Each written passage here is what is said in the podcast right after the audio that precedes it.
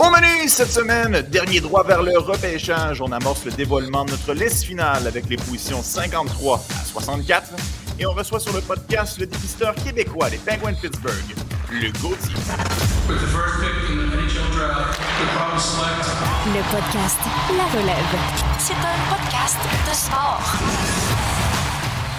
31 mai 2022, Anthony Desaulniers et Martin Thériault, une autre édition du podcast euh, La Relève, Marty, édition que j'avais oh combien hâte de faire avec toi, euh, parce que c'est aujourd'hui qu'on commence le dévoilement de ta liste finale, ton top 64. Est-ce que excité un peu, Marty, là?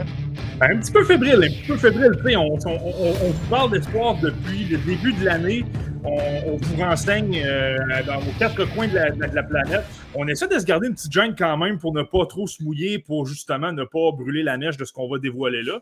Mais là, euh, l'heure est arrivée. Euh, c'est là qu'on fait face à, la critique ou au, contraire aux, éloges? Parce que c'est.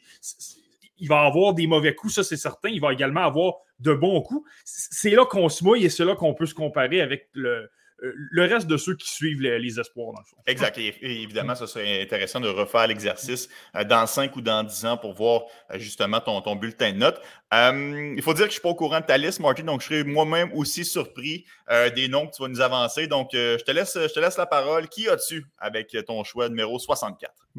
Alors, on commence en partant. je pense que ça peut être un nom un peu, un peu surprenant. Je sais qu'on l'a vu flirter avec le, premier tour par, par, par moment.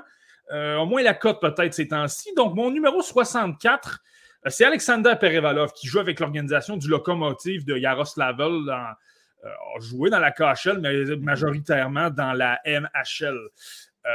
Alexander Perevalov, là, je vais expliquer un peu mes, critères. Moi, ce que j'évalue beaucoup, c'est une genre de liste d'épicerie. C'est vraiment, j'évalue grosso modo, selon moi, ce sont qui les meilleurs joueurs, ce sera qui les meilleurs joueurs dans quatre ans. Et là, il y a des facteurs de risque ici et là.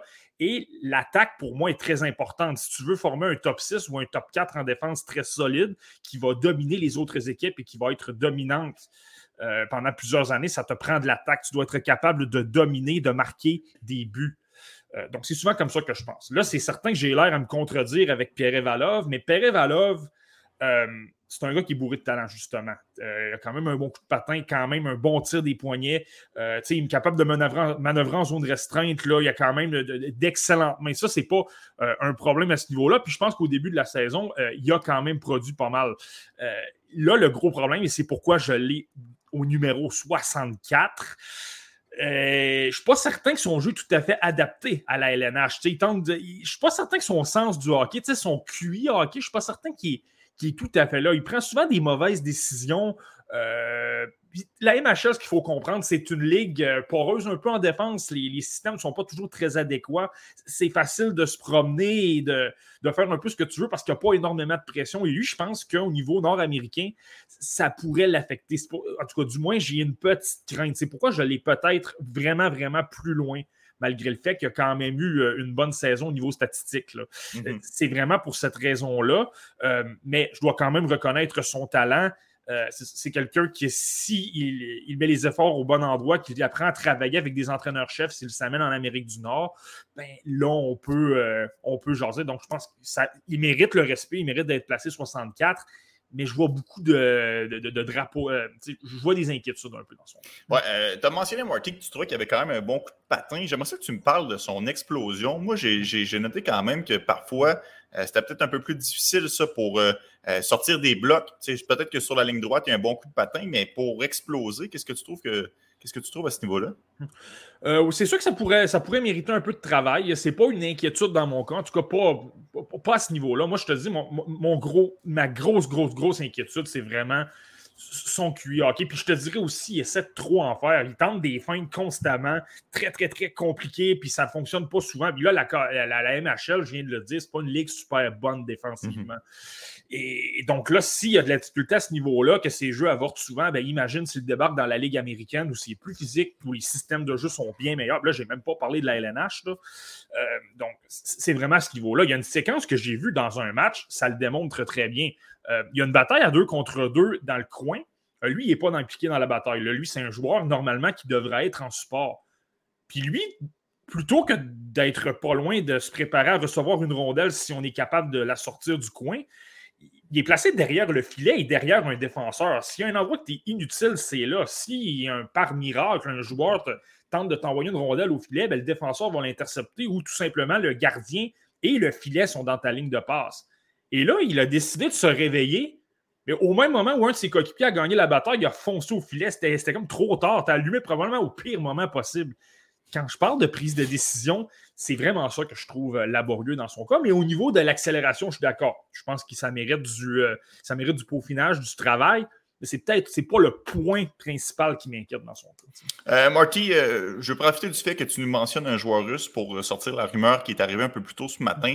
Euh, selon Ivan Bogun de The Sport Express, qui est un média russe, le Canadien et les Flyers de Philadelphie refuseraient euh, de repêcher les joueurs russes en vue du prochain encamp de la Ligue nationale de hockey. Euh, d'ailleurs, Kent Hughes va s'adresser aux médias dans les prochaines minutes, dans une dizaine de minutes, heure où on enregistre. Donc, on n'en saura plus en même temps qu'on est avec vous euh, sur cette tribune.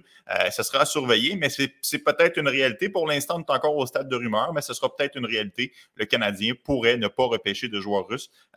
Es-tu un peu surpris slash déçu de ça, Marty, qu'on mette vraiment de côté une banque d'espoir en vue du repêchage? Honnêtement, je pense que ça se comprend. Tu sais, euh, regardons la situation. Là, je ne parle même pas du niveau du hockey. Regardons la situation politique entre la Russie et l'Ukraine. C'est quand même très compliqué. C'est loin d'être terminé tout ça. Écoute, présentement, dans le Donetsk, ça, ça, brasse vraiment pas mal. Les troupes russes sont vraiment en train de faire très mal aux, troupes ukrainiennes. Là, je sais que je t'aborde de mon contexte, mais, mais tout ça pour dire que c'est loin d'être terminé. Tu as l'Union européenne qui commence à voter des nouvelles sanctions euh, économiques pour tenter de mettre de la pression sur le gouvernement de, Vladimir Poutine. Euh, je veux dire, c'est loin d'être terminé. Et il y a quand même un facteur de risque de dire est-ce que la LNH, à un moment donné, pourrait dire on coupe les joueurs russes? C'est une réalité, c'est un risque. Et c'est pourquoi je pense, personnellement, dans mes listes, ça ne m'a pas affecté. C'est pas pour ça que Perevalov est 64e. Euh, mais je pense que ça peut avoir affecté certaines équipes. C'est une question, si on est embourbé dans un conflit pendant 4 ou 5 ans, on évalue des joueurs à, pendant à chaque 4 ou 5 ans.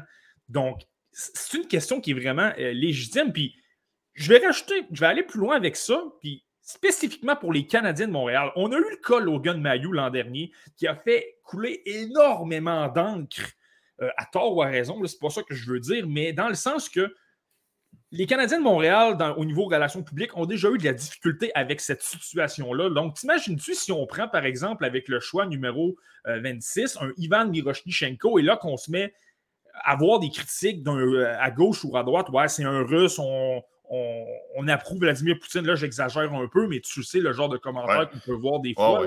Mais moi, je serais vraiment déçu qu'on saute par-dessus Miroshnichenko 26e rang. Honnêtement, euh, euh, je serais très, très, très fâché de la situation. On passe à côté d'un beau talent en raison d'un conflit politique. c'est plate pour le joueur. Le joueur, au final, lui, n'a rien demandé, à moins qu'il soit activement pro-Poutine. En tout cas, je ne veux pas qu'on s'épargne trop euh, sur l'aspect politique de la chose, mais je serais déçu d'un point de vue partisan qu'on lève le nez sur un aussi beau talent en raison d'un conflit. Euh, Mais c'est que je t'amène, une hypothèse. Supposons que le conflit dure pendant cinq ans, puis que les relations internationales entre la Russie et euh, les puissances occidentales se détériorent et que là, finalement, on coupe. que ça redevienne un peu comme dans le temps de l'URSS. Là, je dis n'importe quoi en passant. Je ne dis pas que ça va arriver.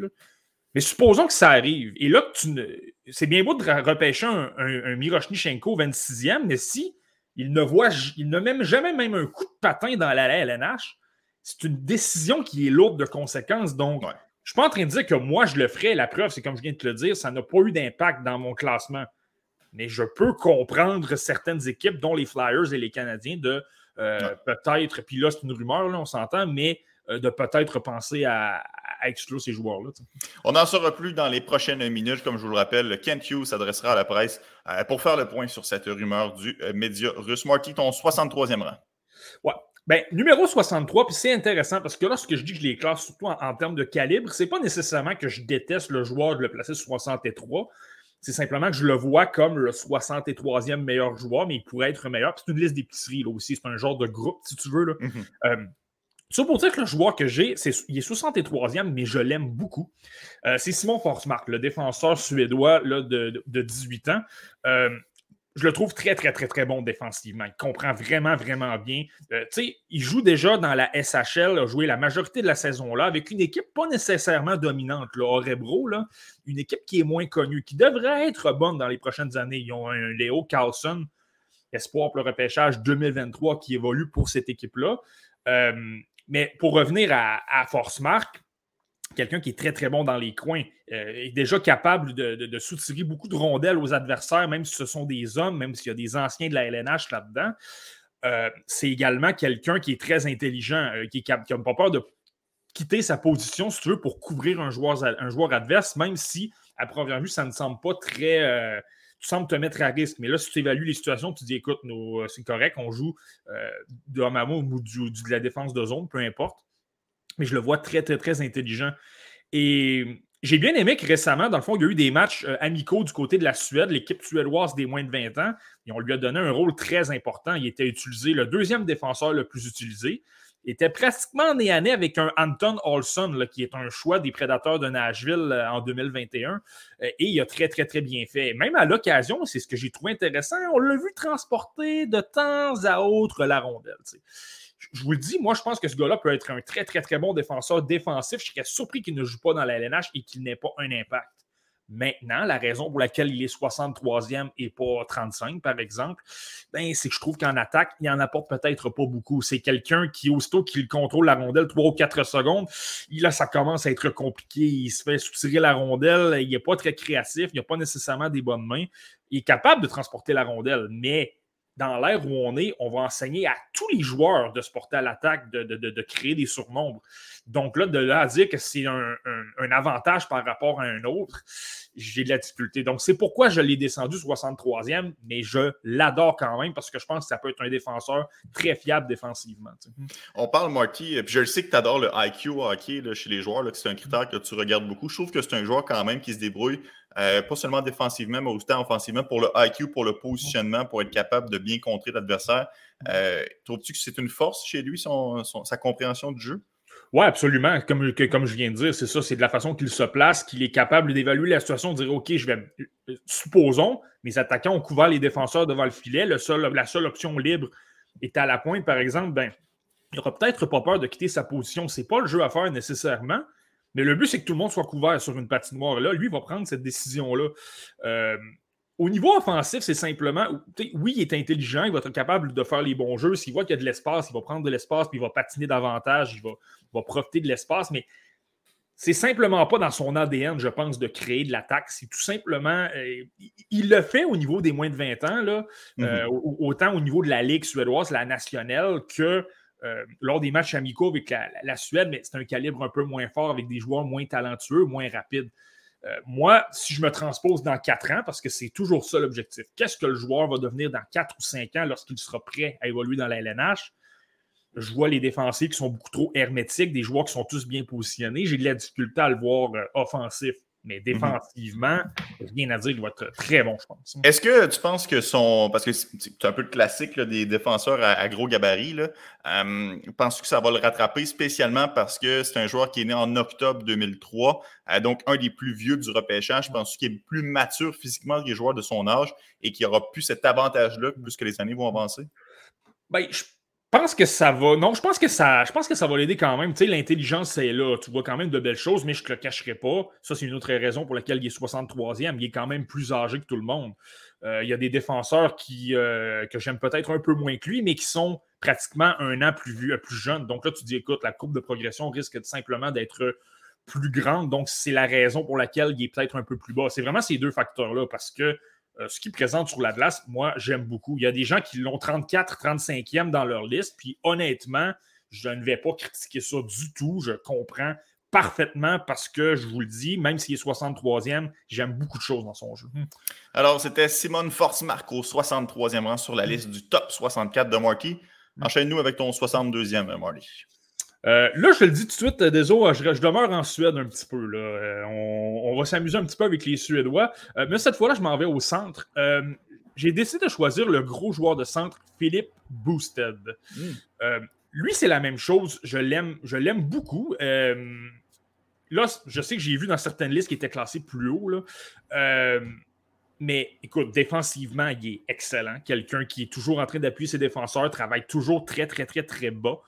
Euh, puis, étant donné qu'il est gros, qu'il est 6 pieds 4 pouces, ben, ça fait en sorte qu'il est capable de gagner son lot de bataille. C'est pas quelqu'un qui est agressif comme un Nathan Gaucher, par exemple, qui va appliquer des solides mises en échec, mais il est efficace. Tu sais, un peu à la. Je compare pas le style. Je pense qu'il est peut-être un petit peu moins bon, mais un peu comme Yoel Erikssonek. Yoel Erikssonek est simplement intelligent, coupe l'espace à l'adversaire, utilise un bon bâton, soutire la rondelle. Tout simplement, c'est efficace et c'est bien correct comme ça. Ton but, c'est simplement de récupérer la rondelle et de contre-attaquer, de repartir de l'autre côté. Ça, Boosted, il est excellent là-dedans. Et lors du mondial des moins de 18 ans, là, le, un calibre de jeu peut-être moins relevé que la SHL, par exemple, j'ai trouvé qu'on l'a commencé à le voir créer un petit peu d'attaque, avoir un petit peu de main, puis euh, avoir une certaine vision de jeu, mais pas de là à dire que ça va être un attaquant top 6. C'est pourquoi je l'ai 62e. C'est que je ne suis pas certain que c'est un attaquant top 6. Je ne vois pas mhm. les, attributs offensifs. Je ne le vois pas créer de l'attaque. Lui, c'est vraiment les détails. C'est tu prends la rondelle, tu te présentes en zone neutre, tu rejettes la rondelle en fond de territoire, tu appliques l'échec avant. Donc, moi, de la façon que je le vois dans mes projections, c'est que je pense que ça peut être un excellent troisième centre. Le repêche. Si j'étais une équipe, là, je commencerais à le viser dans les alentours du milieu du deuxième tour et de la fin du deuxième tour. Puis tu l'amasses et honnêtement, les chances qu'il ne joue pas sont, minces. C'est simplement qu'il n'aura pas un, un troisième centre, c'est important, c'est pas ça que je veux dire, mais ce ne sera pas un top 6 qui va produire vraiment beaucoup de points parce que je trouve que l'attaque est peut-être un, peu moins là. Mhm. Exact. Et je pense pas non plus que ça va être le joueur qui va être le moteur de son trio. Je pense pas que c'est lui qui va être capable de mettre ses deux coéquipiers sur ses épaules pour provoquer euh, de l'attaque, pour créer des chances de marquer, mais il va être un bon euh, joueur de, de second violon, si tu veux. Il va être bon pour supporter euh, le tout, mais je te rejoins, Marty. Je pense que ça va être un bon joueur de, bottom six, un joueur assez sûr. Euh, s'il est disponible au 62e rang, je pense que l'équipe qui va le repêcher va mettre la main sur un joueur qui va évoluer dans la Ligue nationale de hockey. Et euh, en fin de deuxième tour, on s'entend que ça, c'est une réussite en soi. donc, Philippe Boosted au 62e rang. On l'avait vu aussi au moins de 18 ans. Il avait été quand même bon pour les Suédois. Non, c'est ça. Il avait très bien fait. Puis, sais quoi, il y, a une, facette qui est drôle parce qu'il a quand même joué 15 matchs dans la SHL avec Lynn Copping. Puis euh, euh, là, Lynn comme le calibre est plus relevé, il a joué quelques présences à l'aile. On s'entend, c'est un joueur de centre. C'est simplement que, euh, étant donné que tu es dans un calibre plus relevé, ben, pour moins l'exposer, ben, on, le on le place à l'aile. Et c'est drôle parce que de temps en temps, il oubliait qu'il était lié, se retrouvait dans la position défensive d'un joueur de centre. Donc, tu sais, ça, ça démontre beaucoup à quel point le jeu défensif, il le comprend bien en, tant que joueur de centre, de couvrir vraiment le 200 pieds, vraiment de fermer les espaces, euh, autant le centre en zone neutre que d'appuyer tes défenseurs. Bon, là, tu nous as sorti euh, deux Suédois de suite. Tu nous as dit que tu pigeais beaucoup chez les Suédois. Est-ce que, est que, tu nous en enchaînes un, troisième euh, ou, on s'en va ailleurs? Jamais 203, désolé. Jamais 203. Ah j'y vais, vais avec un Suédois. Celle-là, elle est surprenante beaucoup plus que les deux autres, par contre, parce que c'est quelqu'un que j'ai eu premier tour pas mal toute la saison. Et après le mondial des moins de 18 ans, je l'ai fortement descendu. Son jeu euh, offensif m'a fortement déplu. Elias Salomonson, ah qui se trouve 61e. Euh, vraiment, c'est son comment je te dirais bien ça? Dans le fond, au début de la saison, j'enlève rien sur le plan défensif. Il est très, très, très bon défensivement. À un contre un, il est très difficile à battre parce qu'il est quand même gros. Il a quand même un bon coup de patin. Il a un bon bâton. Il comprend bien le jeu défensif. devant le filet, euh, souvent, il neutralise les adversaires. Il n'y a pas de problème sur le plan défensif. Ça, c'est, il est super bon. C'est pourquoi il est 61e et qui est devant un force-marque que, que j'aime beaucoup. Mais là-dessus, euh, Solomon Monson, je pense c'est meilleur. Et en plus, il est plus jeune. C'est un gars qui est né en 2004. Donc, ça, tu dois lui donner l'avantage. Mais sur le plan offensif, la raison pour laquelle je l'ai eu dans mon top 32 toute l'année, c'est que je voyais des bribes offensives quand même. Lorsqu'il jouait dans la Ligue suédoise des moins de 20 ans, je voyais du offensif, je le voyais bouger la rondelle de gauche à droite, je le voyais tenter de bouger les lignes de passe, je le voyais de temps en temps quitter sa position, de se rapprocher pour se donner un meilleur angle de tir. Là, je me disais, écoute, peut-être qu'il y a de l'attaque dans son jeu, je vais attendre de voir des compétitions. Et lorsqu'on est débarqué au moins de 18 ans, je me suis dit, OK, peut-être que. Là, c'est là où ça passe sur sa casse. C'est l'un des meilleurs éléments. Il doit produire, il doit montrer de la. Sans produire, mais il doit montrer des choses offensivement. Et malheureusement, il n'a rien montré du tout. Il y a eu un, championnat. Un championnat mondial quand même assez difficile. C'est même fait suspendre un match pour un, coup salaud. Là. Euh, ça n'a vraiment pas été facile. Et même sa fin de saison, euh, là, je regarde seulement les statistiques. Là. Mais écoute, depuis la publication de la liste de mi-saison euh, de la centrale de recrutement de la LNH, il y a eu 29 matchs. Il a obtenu 8 points là-dedans. Et un seul a été obtenu au mondial des moins de 8 ans. Donc, c'est 7 points dans un calibre un petit peu moins relevé. La Ligue suédoise des moins de 20 ans, là, c'est beaucoup moins relevé. C'est moins physique, c'est moins rapide, il y a moins de talent. Donc, c'est assez inquiétant. Pas énormément de progression non plus. Peut-être un petit peu au niveau de son coup de patin. Là, son coup de patin est correct, il n'y a pas eu une très, très belle progression. Donc, moi, c'est pour ça que je me dis, c'est très inquiétant. Tu n'as pas progressé beaucoup et tu ne montres pas d'attaque. Pour moi, ben, ça fait en sorte qu'il a énormément chuté. Hmm. Ouais, moi, j'aime quand même bien son coup de patin. Ça, je trouve que sa mobilité, il est capable de, euh, de suivre le jeu, de, tenir l'adversaire en respect, de fermer le gap. Euh, puis il y a aussi, tu l'as mentionné au passage, là, je l'ai googlé, là, il est né le 31 août. Donc là, ça fait un des sortes que c'est un joueur euh, qui est très jeune dans le repêchage. Mm. Euh, mais tu l'as bien mentionné, il avait une fenêtre d'opportunité. Ça a été très difficile pour lui. Puis moi, je m'attends à ce qu'il perde des plumes au repêchage ben, peut-être pas jusqu'à 61e, euh, mais je ne serais, pas surpris qu'il descende plus bas que ce qu'on aurait pu penser en novembre dernier. Fait que, moi aussi, là, Salomon un peu, un peu déçu. Mais c'est quelqu'un qui a un style euh, sûr, par contre. Je pense qu'une équipe pourrait le prendre, comme tu as dit, plutôt que, que, mon rang de, que mon rang de sélection. Faut, il faut le dire, c'est une liste d'épicerie. Moi, je l'ai 61, c'est dans ces environs. Je commencerai à y penser dans les alentours de 52, 53 avec tous les joueurs que je vais placer devant. Mais euh, je ne suis pas en train de dire qu'il va sortir euh, à la fin de deuxième tour et que c'est un espoir de troisième tour. Je pense qu'il est quand même mhm. plus sûr. Et il y a un bon gabarit. Souvent, ce genre de joueur-là sort un peu plus tôt qu'un joueur euh, un peu plus petit, dans le fond. Mhm. Pas game, Marty, d'y aller d'un quatrième suédois de suite. Là. Mhm. non, là, cette fois, non, là, là, là, là, je décroche pour un petit moment pour la Suède. On est, on est correct. non, là, je m'en aux États-Unis. Euh, donc, mon numéro 60, euh, quelqu'un que j'aime bien quand même, quelqu'un qui a performé contre des joueurs plus vieux que lui. C'était le plus jeune joueur de son équipe, a gagné un championnat national avec Denver University dans mm. la NCA. C'est Jack Devine. Jack Devine, honnêtement, lui aussi, je ne le déteste pas. J'aime quand même bien ce qu'il montre. il montre de l'énergie sur la patinoire. Il est très impliqué. Il est bon dans les deux sens de la patinoire. Et défensivement, il est impliqué, il se positionne bien. Euh, très, très, très bon en échec avant. Il n'arrête jamais. Là, il travaille vraiment, vraiment très, très fort. les partisans des Canadiens qui ont peut-être suivi Brett Stapley l'ont peut-être vu. Il était à l'aile de Brett Stapley. Il a même joué par moment avec euh, Carter Savoie, un espoir des. Euh, le frère de Matthew. Et espoir des Oilers d'Edmonton qui a signé son contrat là, il y a quelques semaines. Là. Mais c'est ça, moi je, trouve que dans, les, dans l'éthique de travail, il était super bon. Et ça fait plusieurs années que je le suis, Jack Devine. Il a quand même joué avec l'équipe américaine des moins de 18 ans l'an dernier. Puis sans avoir un gros rôle majeur, euh, je, trouvais que justement dans les détails, dans son, euh, dans son coup de patin, il était quand même bon. Là, quand je dis coup de patin, par contre, je parle de sa vitesse. Pas nécessairement de son accélération. C'est là, son accélération, il y a du travail à faire. Mais je le trouve tellement impliqué que moi, ça, ça ne m'inquiète pas tant que ça. Moi, c'est vraiment le sens offensif. J'ai du mal à voir comment il peut être un top 6. Oui, il y a une certaine vision.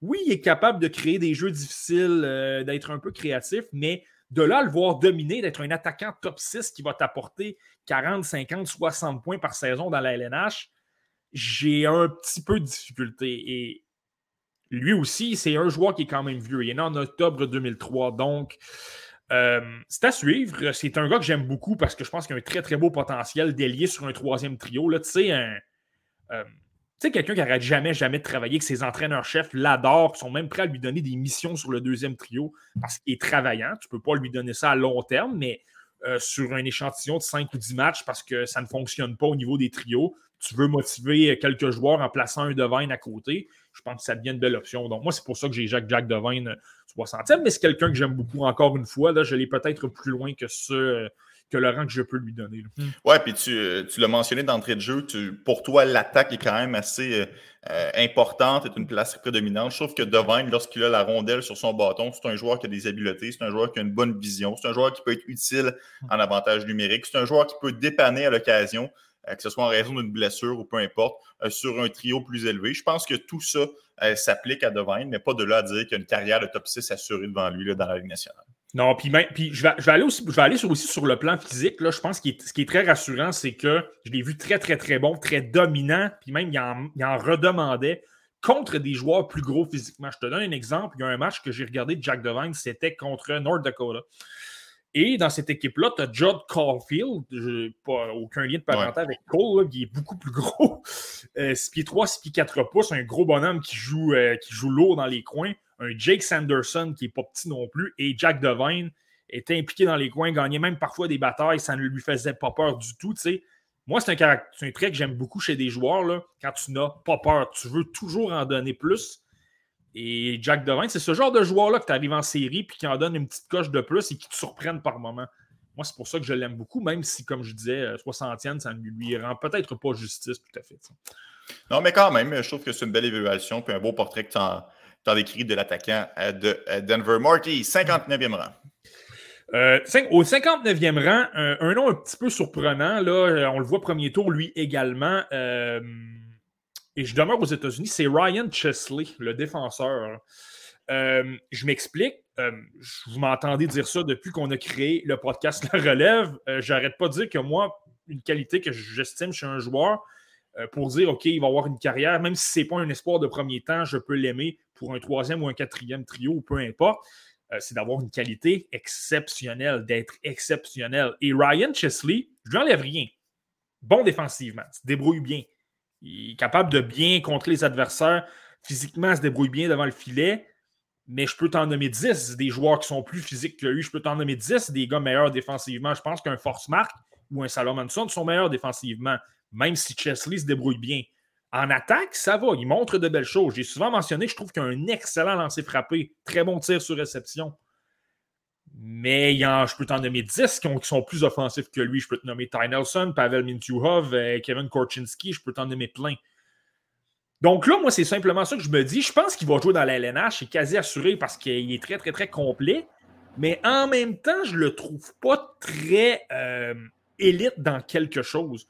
Donc, je pense qu'il va jouer, mais il y a des gens qui disent que c'est un futur euh, défenseur top 4. Moi, j'ai le goût de dire, selon moi, maximum quatrième, mais peut-être même sur une troisième paire, parce que justement, il n'aura jamais le petit aspect que tu vas te dire écoute, lorsque j'ai besoin d'un gars pour intimider l'adversaire, comme un Maverick Lamoureux, un Noah Warren, euh, des défenseurs physiques comme ça, c'est pas nécessairement lui. Euh, si tu as besoin de quelqu'un pour bloquer des tirs, il est capable de le faire, mais je pense que tu vas toujours trouver un ou deux joueurs qui vont plus faire le travail que lui. Je pense qu'il va être repêché plus tôt également. C'est peut-être un potentiel choix de premier tour, mais moi, c'est pour ça que je suis un peu plus frileux. Et c'est pourquoi que je l'ai peut-être un peu plus dans les alentours de, 50, de 59.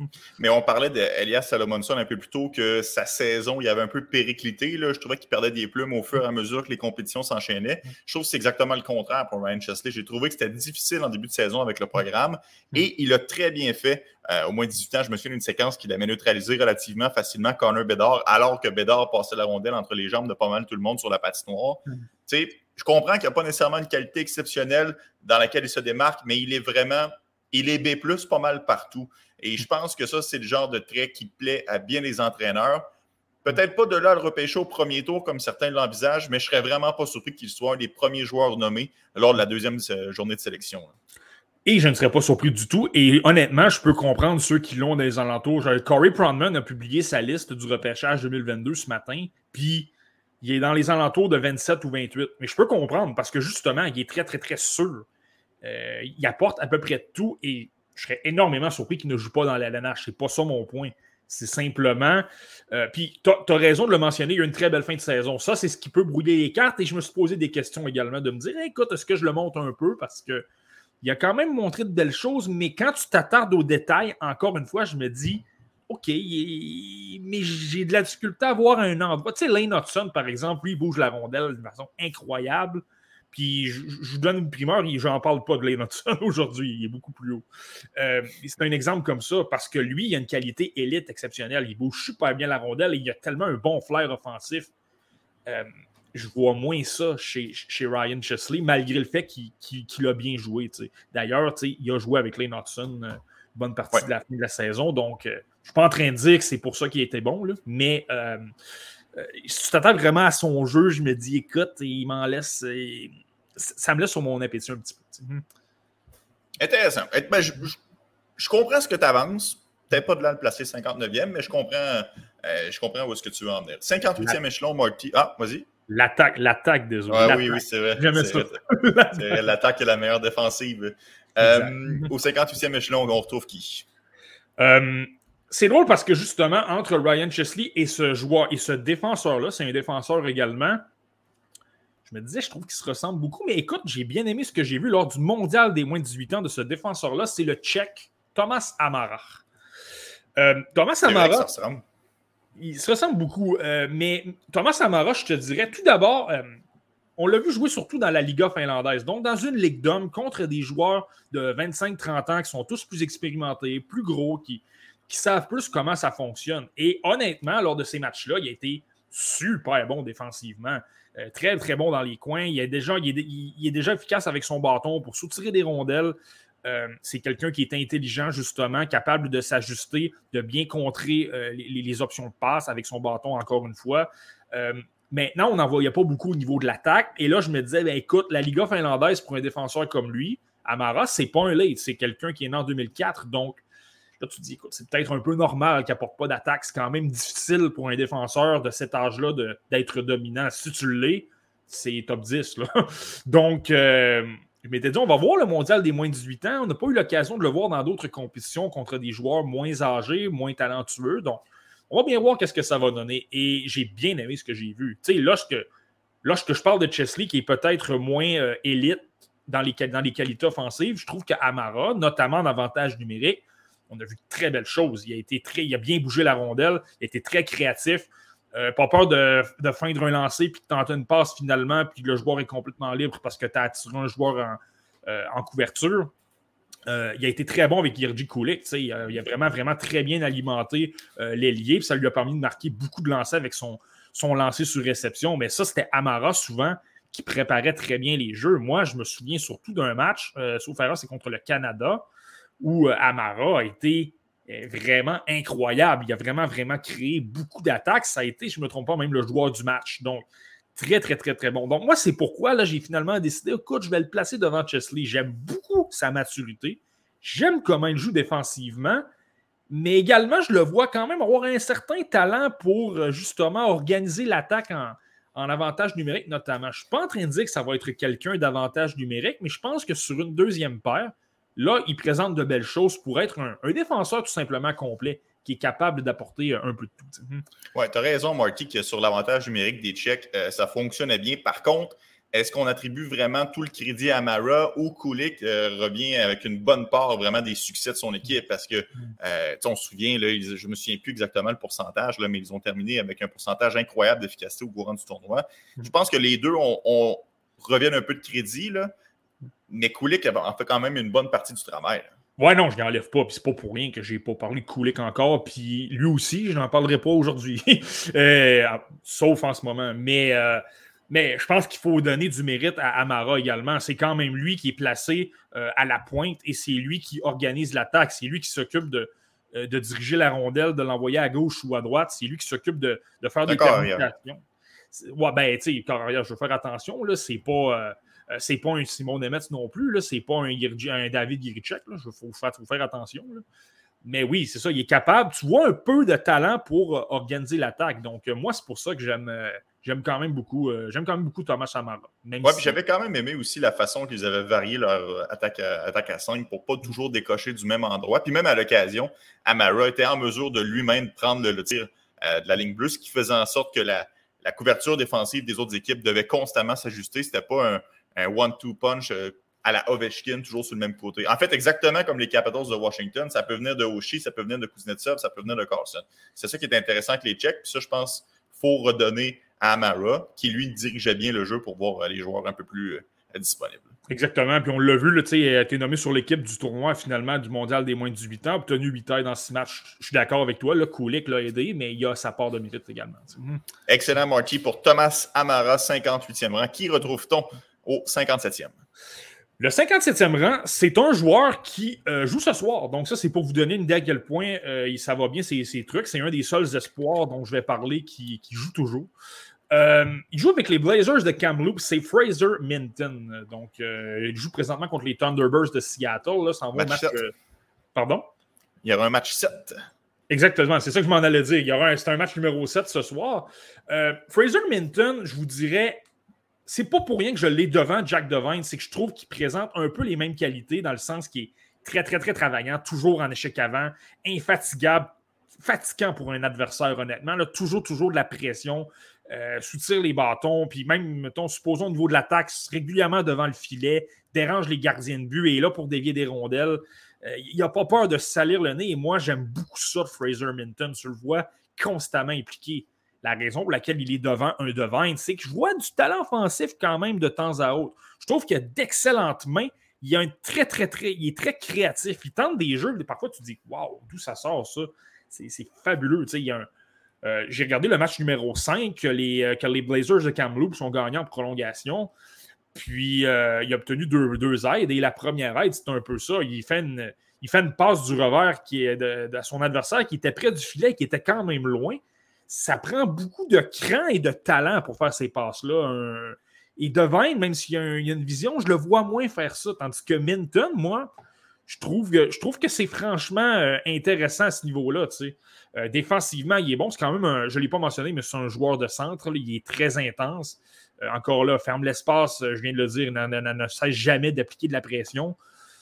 Donc, c'est franchement, franchement intéressant. Je pense que ça demeure un attaquant top 9 malgré son talent.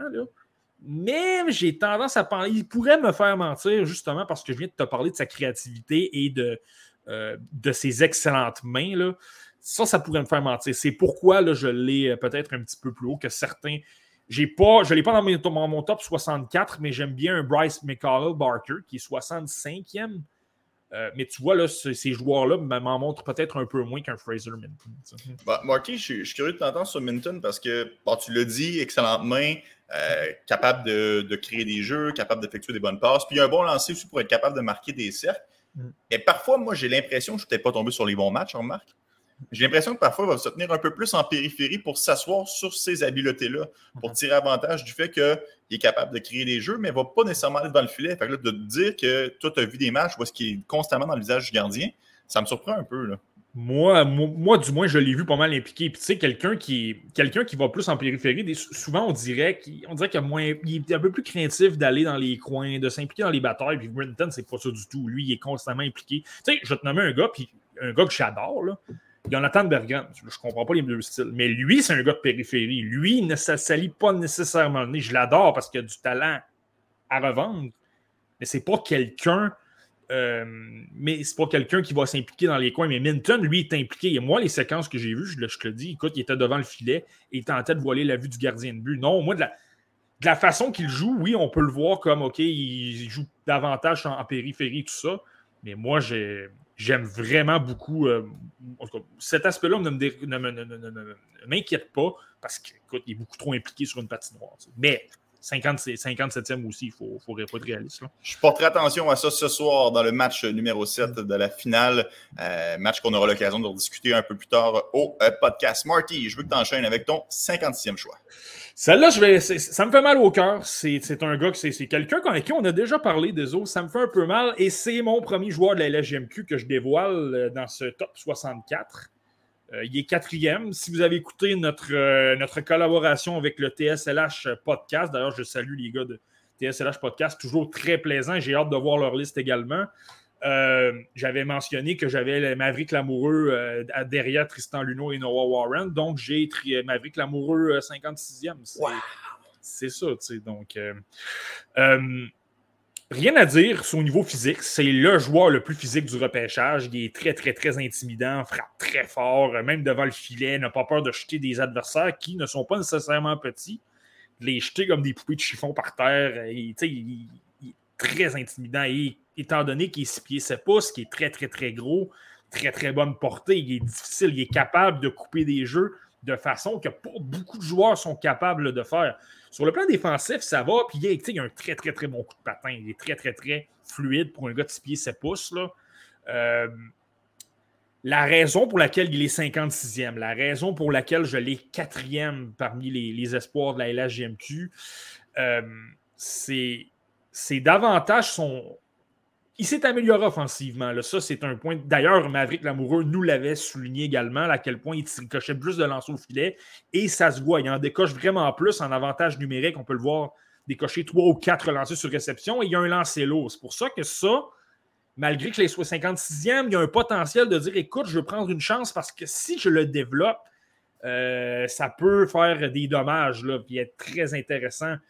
Euh, mais le problème, c'est que c'est pas nécessairement quelqu'un qui a un sens offensif qui, va vraiment, vraiment bouger de façon très, très, très fluide pour. Euh, comment je dirais bien ça? Il est capable de le faire, mais pas de façon à, le faire tellement rapidement que là, tu prends l'adversaire sur le qui-vive et tu peux bouger les bois, tu peux avoir plus d'ouverture. Euh, et le gros point, moi, qui m'inquiète beaucoup, c'est pourquoi je préfère, je pense, Warren à l'amoureux. L'amoureux, c'est sa première passe. Je le trouve que trop prévisible, c'est trop euh, télégraphié. Euh, souvent, lorsqu'il y a de la pression, et je l'ai quand même vu deux fois en personne, avec l'amoureux, donc je sais un peu de quoi, de quoi je parle. Et, aussitôt qu'on lui applique de la pression, là, c'est c'est le jeu prévisible. C'est souvent la remise par le long de la rampe et malheureusement, ça, ça fait en sorte que la rondelle ne sort pas toujours du territoire. C'est pourquoi je l'ai peut-être un peu plus loin. Mais, mais écoute, le potentiel défensif est là. Il est très, très bon. Euh, c'est un espoir qui est vu pour le premier tour. Je suis d'accord avec ça. Je pense que c'est légitime. Moi, je l'ai plus loin parce que je trouve que c'est un peu inquiétant euh, au niveau de la première passe. Mais, tu le sais, les gens qui ont pu écouter l'entrevue avec nous, si vous ne l'avez pas fait, allez voir notre entrevue avec Maverick Lamoureux. C'était franchement intéressant. C'est un méchant bon gars. Très, très, très. Il a la tête à la bonne place. Un professionnel déjà à 17 ans. Euh, il, est là. Ça, ça, ça peut me faire mentir. Lui, il est déterminé, veut travailler. Il a eu des blessures aux épaules aussi là, tout au long de la saison, là, pas mal dans la deuxième moitié. Est-ce que ça a pu euh, jouer notamment en série? Là? Euh, c'est fort possible. Ça, c'est des interrogations. Donc, euh, je 56e. si je débarque dans un repêchage et que j'ai le rang 42, ça se peut que je le prenne quand même. Mais c'est ça, son côté, son petit côté avec la première passe me dérange un peu. Oui, parce qu'on s'entend. Défensivement, élite, physique, élite. Puis à l'attaque, par moment, démontre de belles choses, certains flashs, mais ça manque un petit peu de constance, de régularité dans son jeu. Je pense que s'il est capable de vraiment cliquer à ce niveau-là pour devenir un excellent défenseur. Sinon, on va être confiné dans un rôle de désavantage numérique et de troisième paire. Euh, mais ça reste que c'est un gars de 6 pieds 7 qui a un bon coup de patin. Je suis convaincu qu'il y a une équipe euh, qui va mettre la main dessus. Et comme tu l'as dit, Marty, en entrevue, il a la tête à bonne place, il travaille très fort. Et je suis convaincu qu'il aura une belle carrière dans la Ligue nationale. Reste à voir, ce sera dans quel rôle. Mais ça, seul l'avenir nous le dira. Non, exactement. Puis, euh, non, c'est ça. C'est ça. Ça va simplement être intéressant. Un aspect qui est intéressant également, là, tu sais, j'ai tendance à être peut-être sévère sur la pression aussi, mais euh, il y a un détail important quand même aussi. Les voltigeurs de Drummondville avaient une défense quand même très jeune cette année. Tu avais deux défenseurs de 20 ans, Gabriel Jackson et Jacob de Dion, mais sinon, on parle de défenseurs de 17 et de 16 ans. Lane Hintley, euh, Matteo Rotondi, tu sais, des gars comme ça. Là.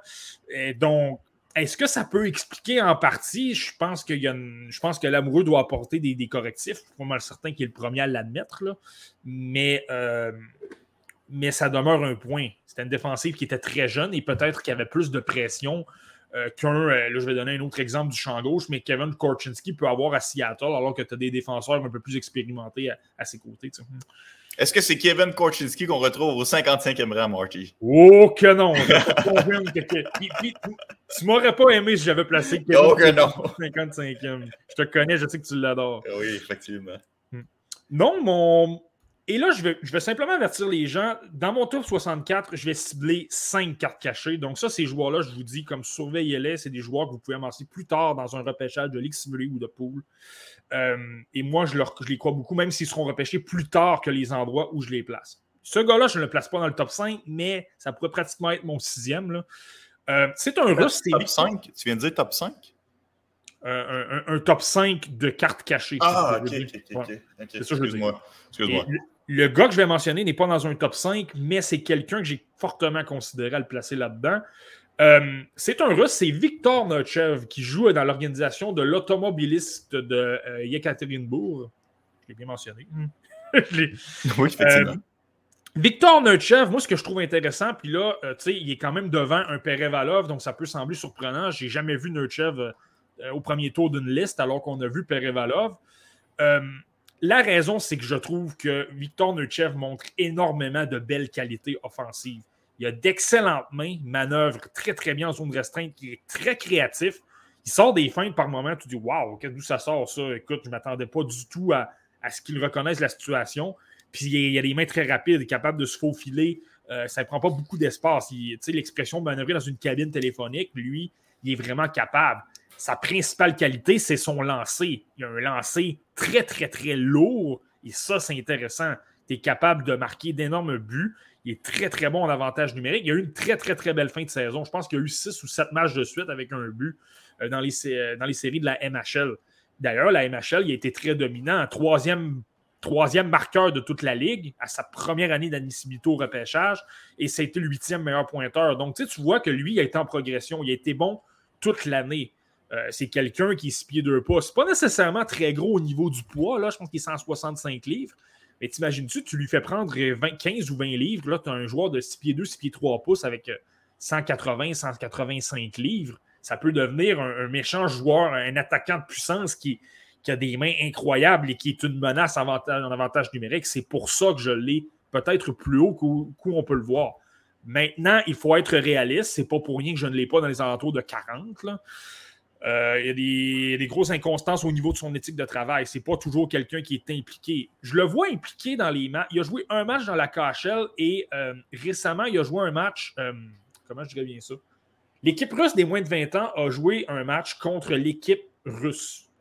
et donc, tu as des Chibrikov, des Madej Mishkov, des Marat Kuznodinov étaient dans le match. Euh, il n'a pas joué énormément longtemps, trois minutes. Puis il a joué un match dans la KHL que j'ai vu également, quelques matchs dans la VHL, et je le trouvais peut-être un petit peu plus impliqué. Euh, montrait notamment d'efforts en échec avant, mais honnêtement, c'est quand même un point d'interrogation. Il a tendance à ne pas avoir une très bonne éthique de travail. C'est souvent le premier à quitter sa zone également. dans la LNH, tu le sais, jouer en unité de 5, repartir et contre-attaquer en unité de 5 euh, avec de bonnes passes Là, je ne suis pas certain que les entraîneurs pourraient aimer ça. Donc, c'est pourquoi je l'ai de 55e. Je pense que c'est un gars risqué, mais c'est quelqu'un qui peut rapporter énormément s'il peut euh, tout mettre en place euh, et être vraiment très bon. Et là, ben, comme tu as dit tout à l'heure, il y a toujours l'aspect euh, politique qui entre en ligne de compte. Mais tu vois, à 55e, si tu amasses un choix de fin de deuxième tour ou début troisième, ben, c'est moins risqué que de, prendre un choix de premier tour. C'est pour ça que je l'ai, à peu près là. Euh, Marty, je suis content que tu ramènes l'aspect politique parce qu'évidemment, la conférence de presse a lieu pendant qu'on est en nombre, donc les nouvelles évoluent. Euh, Ken Hughes a démenti la rumeur disant qu'ils ont justement rencontré un joueur russe pas plus tard que euh, dans les dernières heures. Donc, ça serait faux, la rumeur comme quoi le Canadien de Montréal ne voudrait pas repêcher des Russes? Est-ce que c'est un move de PR ou c'est la réalité? on le verra bien le 7 juillet prochain, mais sachez que euh, pour l'instant, selon ce qui est avancé dans les médias, ce n'est pas un problème euh, pour le Canadien de Montréal de repêcher en Russie. Hmm. J'ai vu deux Russes, moi, dans le repêchage, euh, qui sont au, camp d'évaluation. Maxime Barbachev et Pavel Mintuhov. Je ne veux pas partir de rumeurs, mais est-ce que c'est un de ces deux-là à qui on a parlé? oh, 54e, Marty. 54e, ça peut être surprenant, je pense, aux yeux de certains. C'est un gars que je place un petit peu dans la même catégorie que l'amoureux. Euh, quelqu'un que j'ai vu premier tour dans certaines listes, j'ai vu quelqu'un le suggérer pour euh, le fameux sondage qu'on a demandé aux gens pour savoir qui vous prendriez avec le deuxième choix des Canadiens au premier tour. Il est ressorti, ce gars-là. Euh, je sais de qui tu parles. je, l'ai deviné. Je sais que tu l'adores. Non, je ne sais pas si tu l'adores. Je l'adore. Mais, c'est Lian Bixel, donc le, gros Suisse, là, qui a joué dans, avec Lexandre dans la SHL la majorité de, la saison. Euh, lui également, je pourrais te dire c'est très, Je pense que l'amoureux est plus physique, mais écoute, c'est très serré entre lui et Bixel. Euh, Bixel est très physique. Il fait mal, il frappe très, très, très dur. Et là, c'est contre des hommes. Il est 6 pieds 5 pouces, 215 livres environ. Je pense que c'est 218. Euh, il fait mal. Et il le fait contre des hommes. Donc, t'imagines-tu s'il prend en corps de la. Lui, c'est pas tellement de prendre de la force, mais de prendre des habiletés, prendre de la vitesse. Là. Il n'y a pas besoin de faire ça. Mais il est déjà très fort. Et là, donne-lui 4 ans de plus avec l'expérience. Ça va être un monstre pour, euh, contrer les adversaires et les punir.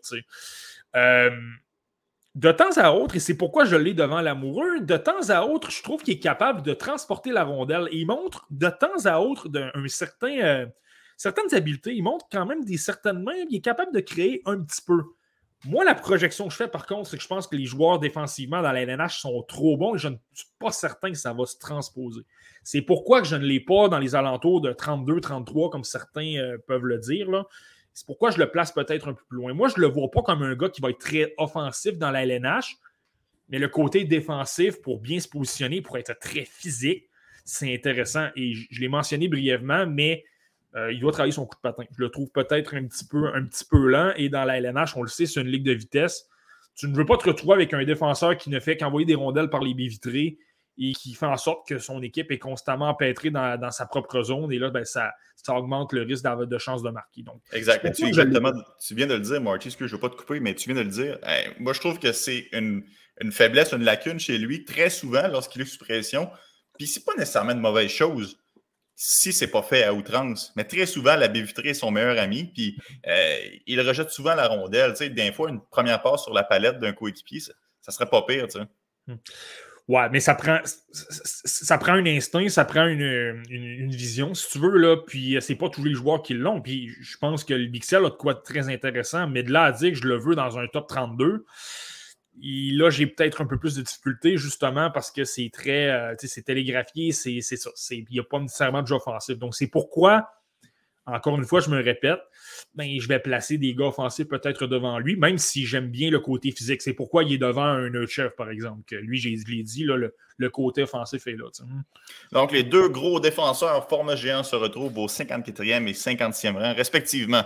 Liane Bixel et euh, Maverick Lamoureux. Marty, ton dernier choix pour aujourd'hui. On fera une tranche euh, de 12 joueurs. On va décliner ton top 64 sur 6 semaines. Mm-hmm. Euh, donc, 12 joueurs aujourd'hui, 10, joueurs pour les deux semaines subséquentes. Et après ça, on fera un top 32 par la suite. Donc, ton 12e et dernier joueur de la journée, qui est-il? C'est mon choix de top modèle. Tu sais, un choix de top modèle, tu dis on garde, on garde un, un, joueur choc, puis on revient la semaine prochaine. C'est un peu ça. et est-ce que c'est voulu? Voulais-tu volontairement mettre un, joueur choc? Ou euh? Non, non, non, c'est pas volontaire. c'est simplement que ça donne comme ça et il est 53e. On a décidé d'arrêter ça à 53. Euh, c'est un hasard. Mais je pense que ça peut faire réagir. Ça peut même mériter certaines critiques. Euh, j'ai Noah Ostlund, 53e, le, joueur, suédois. C'est lui, j'ai 53e. C'est un nom qu'on entend résonner beaucoup ces temps-ci. Il y a des mm. gens qui le projettent top 10, Noah Ostlund. Je suis vraiment curieux de t'entendre euh, faire ton plaidoyer, Marty, sur celle-là. Grant McCagg, le même quatrième, euh, il a devant Logan Cooley, que j'aime beaucoup. honnêtement, celle-là, je ne la comprends pas, là, mais bon, ça, c'est un autre dossier. mais dans le cas de Noah Ostlund, je m'explique je suis parfaitement conscient que c'est un gars avec très, très, très belle vitesse, très, très, très bonne main, très créatif. Je lui enlève rien. Euh, défensivement, joue super bien, toujours, toujours impliqué, supporte les défenseurs. Étant donné qu'il est rapide, il crée des relances très rapides, attaque la zone neutre avec vitesse. Euh, un, un, maître en avantage numérique, il organise beaucoup le jeu. Ça, je lui enlève pas. je comprends pourquoi les gens l'ont premier tour. Je comprends pourquoi il excite certains, certaines personnes. Parce qu'au mondial des moins de 18 ans, il a créé des jeux très spectaculaires, des feintes incroyables en passant à travers deux ou trois joueurs, puis ça amenait à des buts. Je comprends parfaitement. Moi, ce qui m'inquiète beaucoup dans le cas de Noah Ostlund, et je l'ai mentionné souvent dans les dernières semaines, voire les derniers mois, c'est son jeu en périphérie. Je le vois beaucoup trop jouer en périphérie. Il n'est pas impliqué nécessairement à l'intérieur, toujours à l'extérieur. Euh, ça m'inquiète un peu. Je te dirais que la majorité de sa production également est en avantage numérique. Donc, c'est pour ça qu'OK, 53e, tu le places quand même à un endroit pour le voir en les alentours d'un milieu de deuxième tour. Là. Donc, tu sais, il y, a du talent en avantage numérique. Il est capable d'organiser les affaires parce qu'il va avoir moins, plus de temps de réaction, moins de pression parce que les défenseurs sont davantage dans le centre. Mais moi, ça m'inquiète beaucoup. Je trouve qu'il en périphérie, il est trop souvent en périphérie. Et dans la LNH, tu ne peux pas faire ça. Regardez Jonathan Drouin à Montréal. Constamment en périphérie, c'est plus difficile. La pression va arriver très, très. Euh, va arriver vite. Là, il peut perdre la rondelle. Ça, c'est un détail. Et le deuxième détail, moi, ce que j'ai remarqué, je trouve qu'il a énormément peur du jeu physique. Lorsque quelqu'un veut le mettre en échec, il a tendance à se débarrasser de la rondelle rapidement et de vouloir éviter la mise en échec. Et ça, malheureusement, dans la LNH, tu ne peux pas faire ça. La arrive rapidement. Tu dois être capable de trouver un moyen de rouler tes mises en échec ou du moins de faire un jeu qui va fonctionner, mais certainement pas de te débarrasser de la rondelle.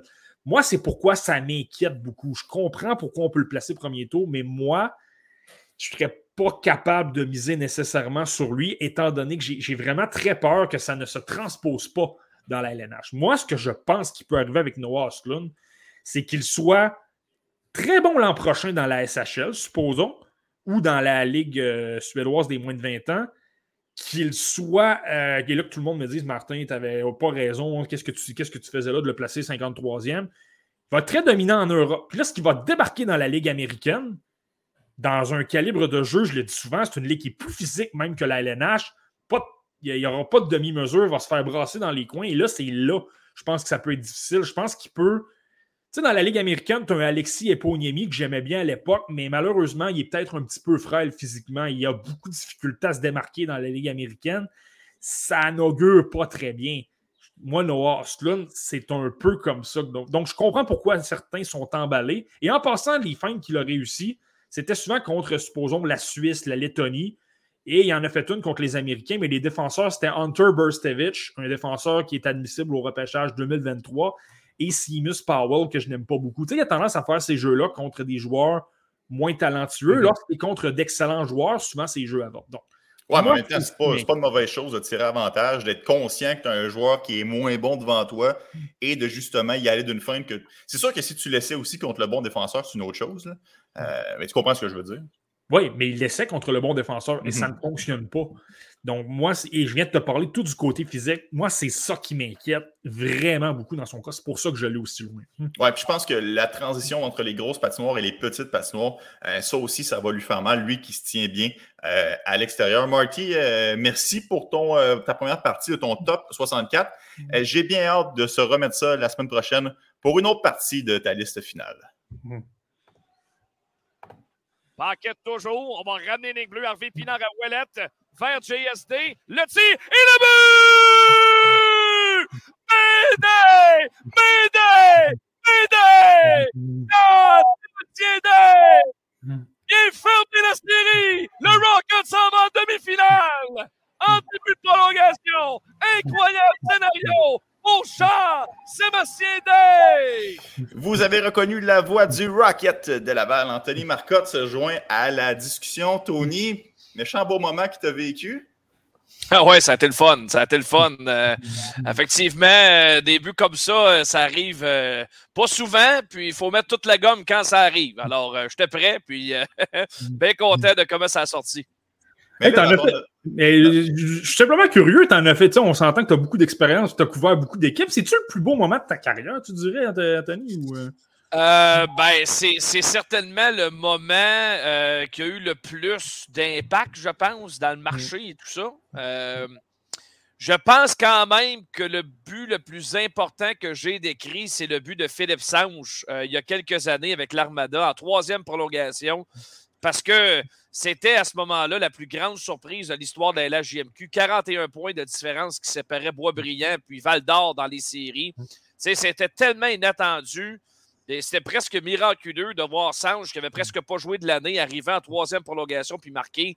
C'est un moment spécial, mais dans le cas de, Jean-Sébastien D, euh, ben, évidemment, avec le Rocket, c'est pour accéder à la demi-finale. C'est sûr que c'est un impact quand même, euh, quand même important. Oui, puis on parle d'attention médiatique. J'ai jamais vu autant de gens parler du Rocket. Euh, de Laval. Tu as fait la tournée des médias. On peut t'entendre partout depuis plusieurs jours. On a justement eu l'occasion de te recevoir, nous, à TVA, dans le, dans le studio de Jean-Charles. Euh, la sens-tu, la fébrilité qui s'emporte du Québec euh, à propos du ah Rocket? Ah oui, absolument. Pas à peu près. Pas à peu près. C'est du jamais vu en cinq ans à Laval. Tu as raison de dire que beaucoup de gens en parlent. J'avais fait la prédiction à mes proches. D'après moi, les deux, les premiers matchs locaux de la demi-finale vont se vendre en 12 heures à peu près. Mais j'ai eu tort parce que le match numéro 4 s'est vendu en 4 heures, puis le match numéro 3, ça a pris 6 heures, je pense. Puis 10 heures pour les 5, le match numéro 5 aussi, qu'on n'est même pas sûr de voir. Donc, euh, ça en dit long. Là. Il, y a, une, frénésie. Il y a bien des gens qui me demandent des billets, puis je ne suis pas capable de, répondre à toutes ces demandes-là. Donc, euh, non, c'est vraiment le fun de voir ça, l'engouement autour de l'équipe. Je suis content pour l'organisation, je suis content pour le marché de Laval qui, depuis ce temps, apprend, apprend à connaître un produit qui était méconnu au Québec. Mais là, je pense qu'une présence en série ça va inciter les gens à regarder ça puis se rendre compte que c'est un fichu de bon spectacle qui est aussi plus abordable à aller voir. Est-ce que je me trompe, Tony, aussi, ou est-ce que ça peut pas ça peut aider également à. On s'entend, tu as toujours besoin de vétérans pour appuyer les jeunes. Là. Ça peut même aider à amener des vétérans. J'ai vu un Louis Belpidio dire écoute, c'est pratiquement une ambiance de la Ligue nationale de hockey. J'ai jamais joué dans un marché comme ça. Et Louis Belpidio, c'est quand même quelqu'un qui arrive de l'organisation du Wild du Minnesota, le, State of Hockey. Donc, qui dit ça de Laval, c'est impressionnant. Absolument. Ça en dit long. Euh, lui, il a trippé, je pense, toute l'année de jouer pour, pour le Rocket. Euh, la Ligue américaine l'an prochain va contenir 32 équipes. Mais je pense que Laval va, à partir de maintenant, puis c'est l'était déjà, il faut être honnête, mais euh, devient littéralement une destination de choix.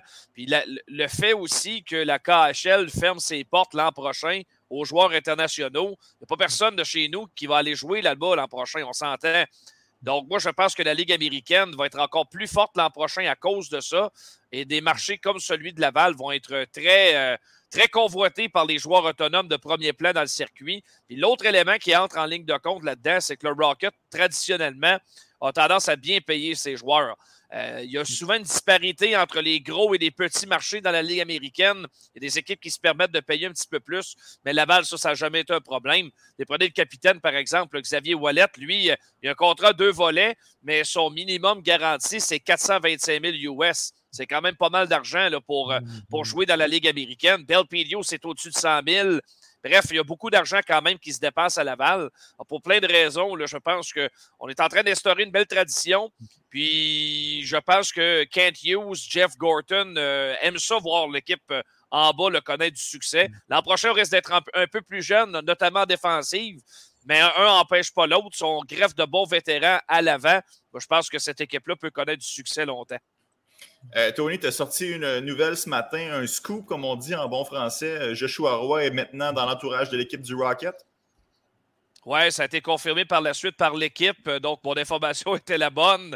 Euh, Joshua Roy, c'est pas une surprise, en fait, qu'il rejoigne l'équipe. Euh, il a été éliminé hier, puis dès qu'il a été libéré, ben, le, Rocket souhaite l'amener dans les parages. Un peu comme ce qu'on fait depuis à peu près une semaine et demie avec Riley Kidney, lui aussi dans, les, dans ce qu'on appelle les Black Aces du Rocket actuellement. Il fait l'entraînement supplémentaire. Il n'est pas dans le groupe régulier.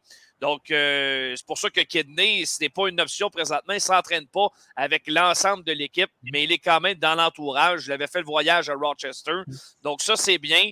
Moi, je pense que Roy, de, par sa maturité physique, va être plus proche de jouer un match dans les séries. Je ne dis pas que ça va arriver, mais il va être plus proche de jouer un match que peut l'être Riley Kidney à ce point-ci. Ça, ça va demeurer une surprise de le voir dans un match, mais c'est peut-être pas impossible.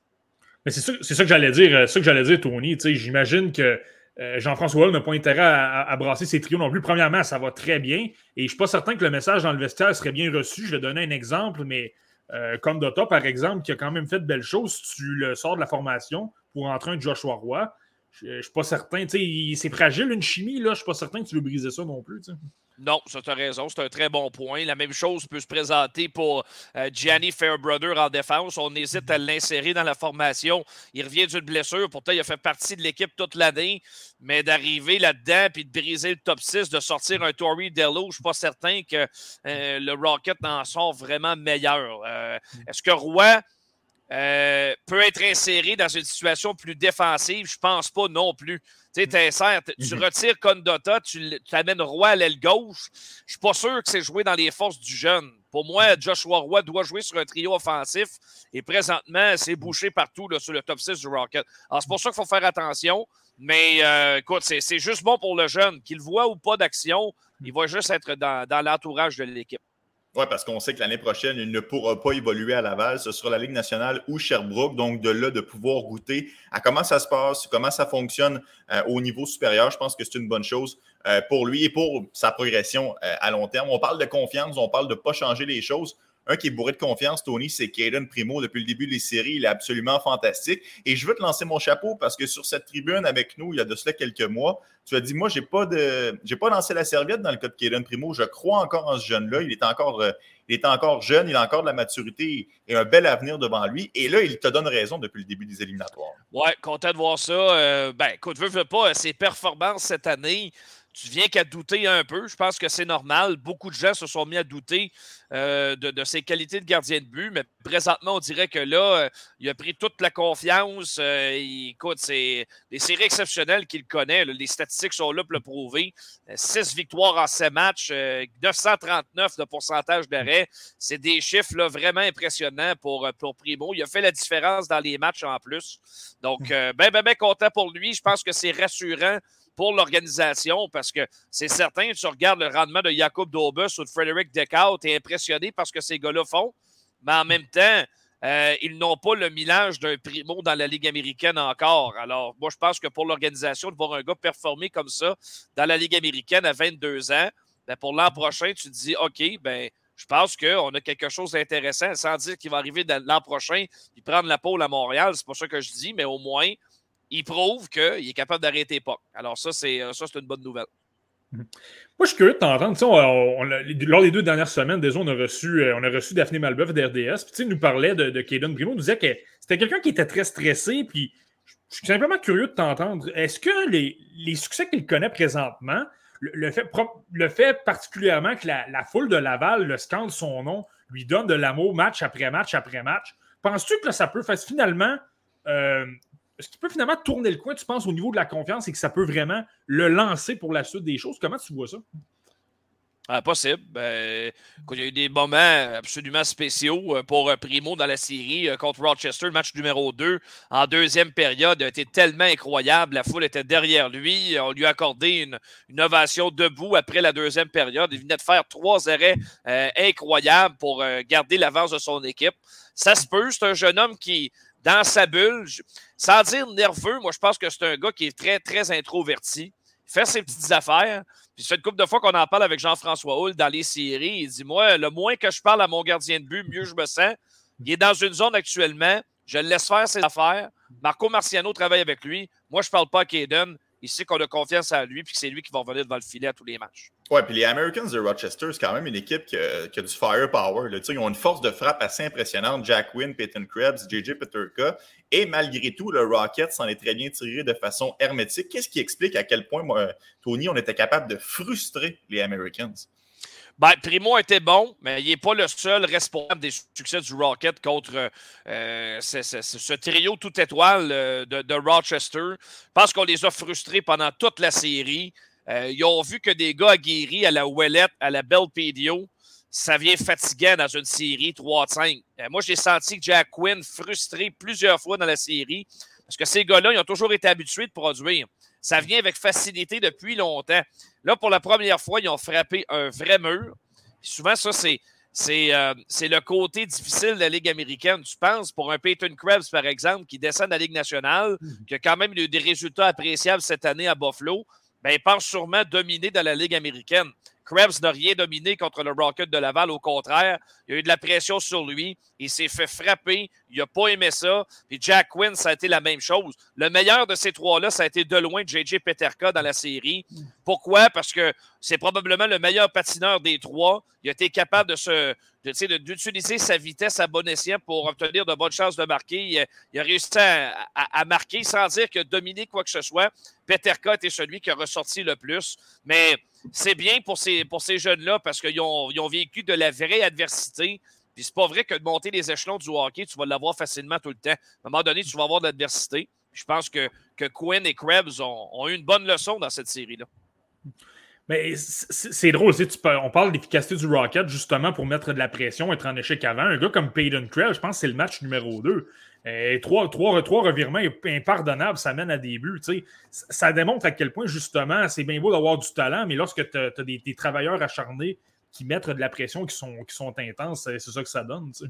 Oui, puis j'ajouterais peut-être là-dessus, euh, Patrick Friolet de RDS me disait, puis avait, je trouve qu'il avait tellement raison. Tu regardes ça froidement, sais, Peterka, Quinn Krebs, ces trois gars, on le sait, ils vont jouer dans la Ligue nationale. C'est une question de temps. Ils vont s'établir peut-être même dès l'an prochain. Tu regardes du côté du Rocket, ben, les, les, gars expérimentés sur qui on compte pour mener l'équipe euh, loin dans les séries, les Wallet, les Belles-Îles, euh, Jean-Sébastien D, euh, c'est Paquette, bref, je peux dérouler la liste des joueurs importants de cette série-là. Eux, présentement, où ce qu'ils en sont rendus, c'est d'aller chercher la Coupe Calder.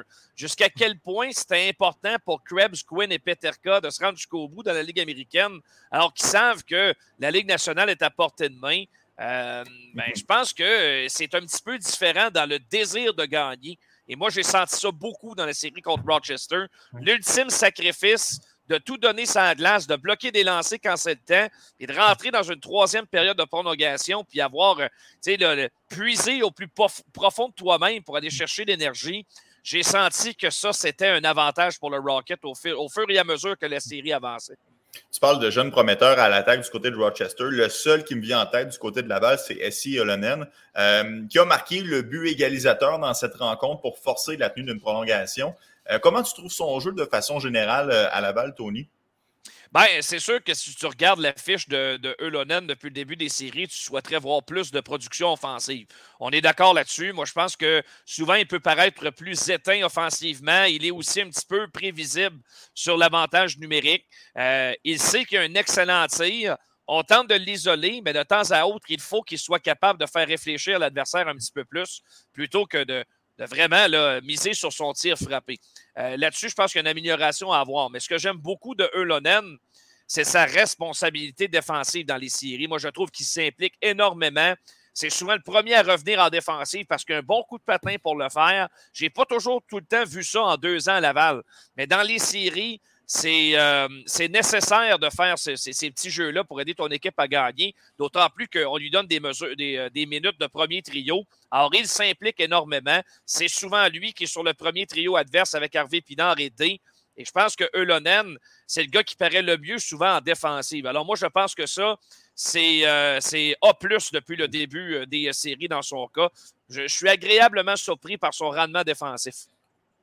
Mais est-ce qu'il n'y a pas un peu, justement, Tony, euh, de, euh, avoir un peu. Euh, il n'y a pas un lien avec le fait que les joueurs un peu comme changent un peu leur style pour jouer du hockey de série, de, vraiment de, mettre de la pression, de jouer, de jouer, se dédier à la cause de l'équipe, si on veut. Tu sais, je prends un exemple comme Raphaël Harvey Pinard. Tu regardes ses statistiques, c'est pas très impressionnant, mais honnêtement, j'ai rien à dire sur Raphaël Harvey Pinard. Il était très bon, il est intense, il gagne des batailles en échec avant. il n'y a pas un peu de ça aussi? Oui, sûrement. Euh, moi, je pense que le premier exemple qui me vient à tête dans ce que tu dis, Marty, c'est, Philippe Dano l'an passé avec le Canadien. Mm. Et c'est sûr qu'il n'a pas terminé des séries avec des statistiques à tout casser offensivement, mais quand tu le regardes vraiment jouer, et que tu analyses vraiment ce qu'il fait la glace, ben, il t'en donne pas mal plus que juste des points sur la feuille de pointage. c'est, un peu ça pour Hervé Pinard.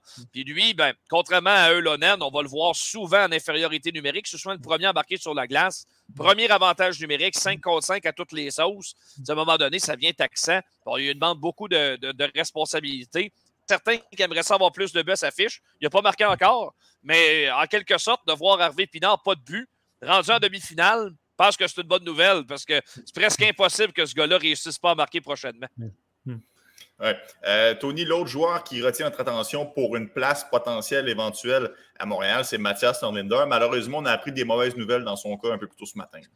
Oui, malheureusement, euh, dans le match numéro 1, alors que c'était déjà le gagné d'avance pour le Rocket, on est 5 à 1 à ce moment-là. Puis un coup vicieux de Ben Holmstrom, un vétéran de, 35 ans, usé à la corde, qui a joué plus de 700 matchs dans la Ligue américaine dans un rôle physique, est allé l'assommer d'un coup de coude en plein visage. Il restait 6 secondes à jouer. C'est exactement le genre de jeu que tu ne veux pas voir dans la Ligue américaine. C'est une ligue où tu veux que tes meilleurs talents se développent qui obtiennent des minutes importantes dans les séries éliminatoires, puis qu'un gars inutile de même sur un quatrième trio vienne l'assommer. J'ai vraiment pas trouvé ça correct. Oui, il a été suspendu, mais au bout de la ligne, c'était même pas un joueur important pour Rochester. La conséquence, c'est que Norlinder est sur le carreau et moi, je m'attends plus à le revoir dans les séries. C'est une deuxième commotion cérébrale pour lui euh, cette saison. Et honnêtement, pour l'avoir croisé, moi, le lendemain, euh, le surlendemain euh, du, geste en question, disons qu'il n'y avait pas bonne mine. Et ça, euh, je trouvais ça vraiment triste, surtout que le match était terminé d'avance. Mais justement, je suis curieux de t'entendre. Tu sais, euh, t'as jamais été le plus grand fan de Norlinder. Là. Comment tu l'as trouvé lors des séries? Euh, je l'ai peut-être trouvé. Ça a peut-être été difficile au début contre le Crunch, mais je l'ai trouvé meilleur contre Rochester. Je sais pas ce que tu en penses. Ouais, je suis d'accord avec toi. Moi, je... d'ailleurs, il jouait un excellent match Euh, le match numéro 5, j'ai trouvé super, honnêtement. Bonne relance, plus, euh, plus sécure dans son territoire. Euh, des fois, ça pouvait être une aventure, la gestion de la rondelle, la pression, mais on dirait qu'il s'est ajusté à la cadence des séries. pas facile quand même. Il est arrivé sur le tard, on l'envoie dans la mêlée, puis bang, tu joues des matchs de série. C'était peut-être pas le placé dans une situation avantageuse, mais il jouait des, minutes de, septième défenseur. Alors, c'était la meilleure chose qui pouvait lui arriver, je pense, d'y aller vraiment progressivement. Puis soudainement, ben, il s'est retrouvé avec un peu plus de temps de glace dans une situation où, le Rocket menait confortablement. Je suis d'accord, il, a joué un bon premier match contre Rochester. J'imagine qu'on aurait continué avec cette formule-là à sept défenseurs et onze attaquants. Euh, c'est bien, c'était bien pour Norlander, mais même si j'aimais ce que je voyais de lui, je pense quand même que le Rocket est meilleur à 12 attaquants et 6 défenseurs et garder le noyau très dur en défense actuelle, qui est très étanche, qu'on ne donne pas grand-chose, avec Wallet, avec Belpedio, Pocket Bisson, Schooneman et Nico Dello en défense. C'est sûr que pour le partisan, tu ne vois pas d'espoir de premier plan comme défenseur là-dedans. On est d'accord. Mais je pense que le Rocket, euh, c'est la Coupe Calder qu'on veut actuellement. Alors, on va faire tout en œuvre pour, pour aller chercher ça. Euh, Tony, dresse-nous un petit portrait rapide des Thunders de Springfield parce qu'en regardant rapidement la liste, il y a plusieurs noms qui sont familiers ici à Montréal. Oui, plusieurs noms, effectivement. Moi, j'ai surtout hâte de voir qui sera le gardien partant pour euh, Springfield dans les séries. Charlie Lindgren est de retour. Il est allé comme gardien d'urgence à Saint-Louis. Là, il revient. Il a été euh, très bon toute l'année, mais le jeune Joel Offer a été excellent, lui, dans la série contre Charlotte. C'est vraiment lui là, qui a amené euh, les Thunderbirds à la demi-finale. Mais je suis convaincu que les T-Birds vont être charmé par l'idée de confronter Lindgren au Rocket. Euh, Lindgren a joué le match, le dernier match entre les deux équipes. Il l'a emporté au mois de mars à Laval. Euh, il n'y était pas plus tôt dans l'année quand, Laval l'avait emporté à Springfield. Donc, euh, moi, je m'attends vraiment à voir le vétéran Lindgren. C'est tellement une belle histoire que je pense qu'on va en profiter. Mais est-ce que les Thunderbirds sont meilleurs avec Joel Offer devant le filet? Qu'avec Charlie Lindgren, moi, je peux poser la question. Ça va être très difficile pour Charlie Lindgren si jamais on l'envoie euh, devant le filet à Laval. Moi, j'ai l'impression que les gens vont être sur son dos pas à peu près. Mais si jamais ça se passe bien pour lui, ben, l'histoire va s'écrire toute seule. Imaginez un gros duel mano à mano entre Caden Primo et celui qui a été en quelque sorte son mentor, Charlie mhm. Lindgren. Alors ça, c'est intéressant. Et de l'autre côté, ben, il y a deux attaquants aussi qu'on a connus dans l'organisation du Canadien. William Bitton, qui est là, n'a jamais joué pour le Rocket, mais il avait été échangé, lui, au camp d'entraînement en 2017, avait, avait joué un match hors concours avec le Rocket avant d'être échangé euh, au Wild du Minnesota. Il a joué quelques années dans l'organisation.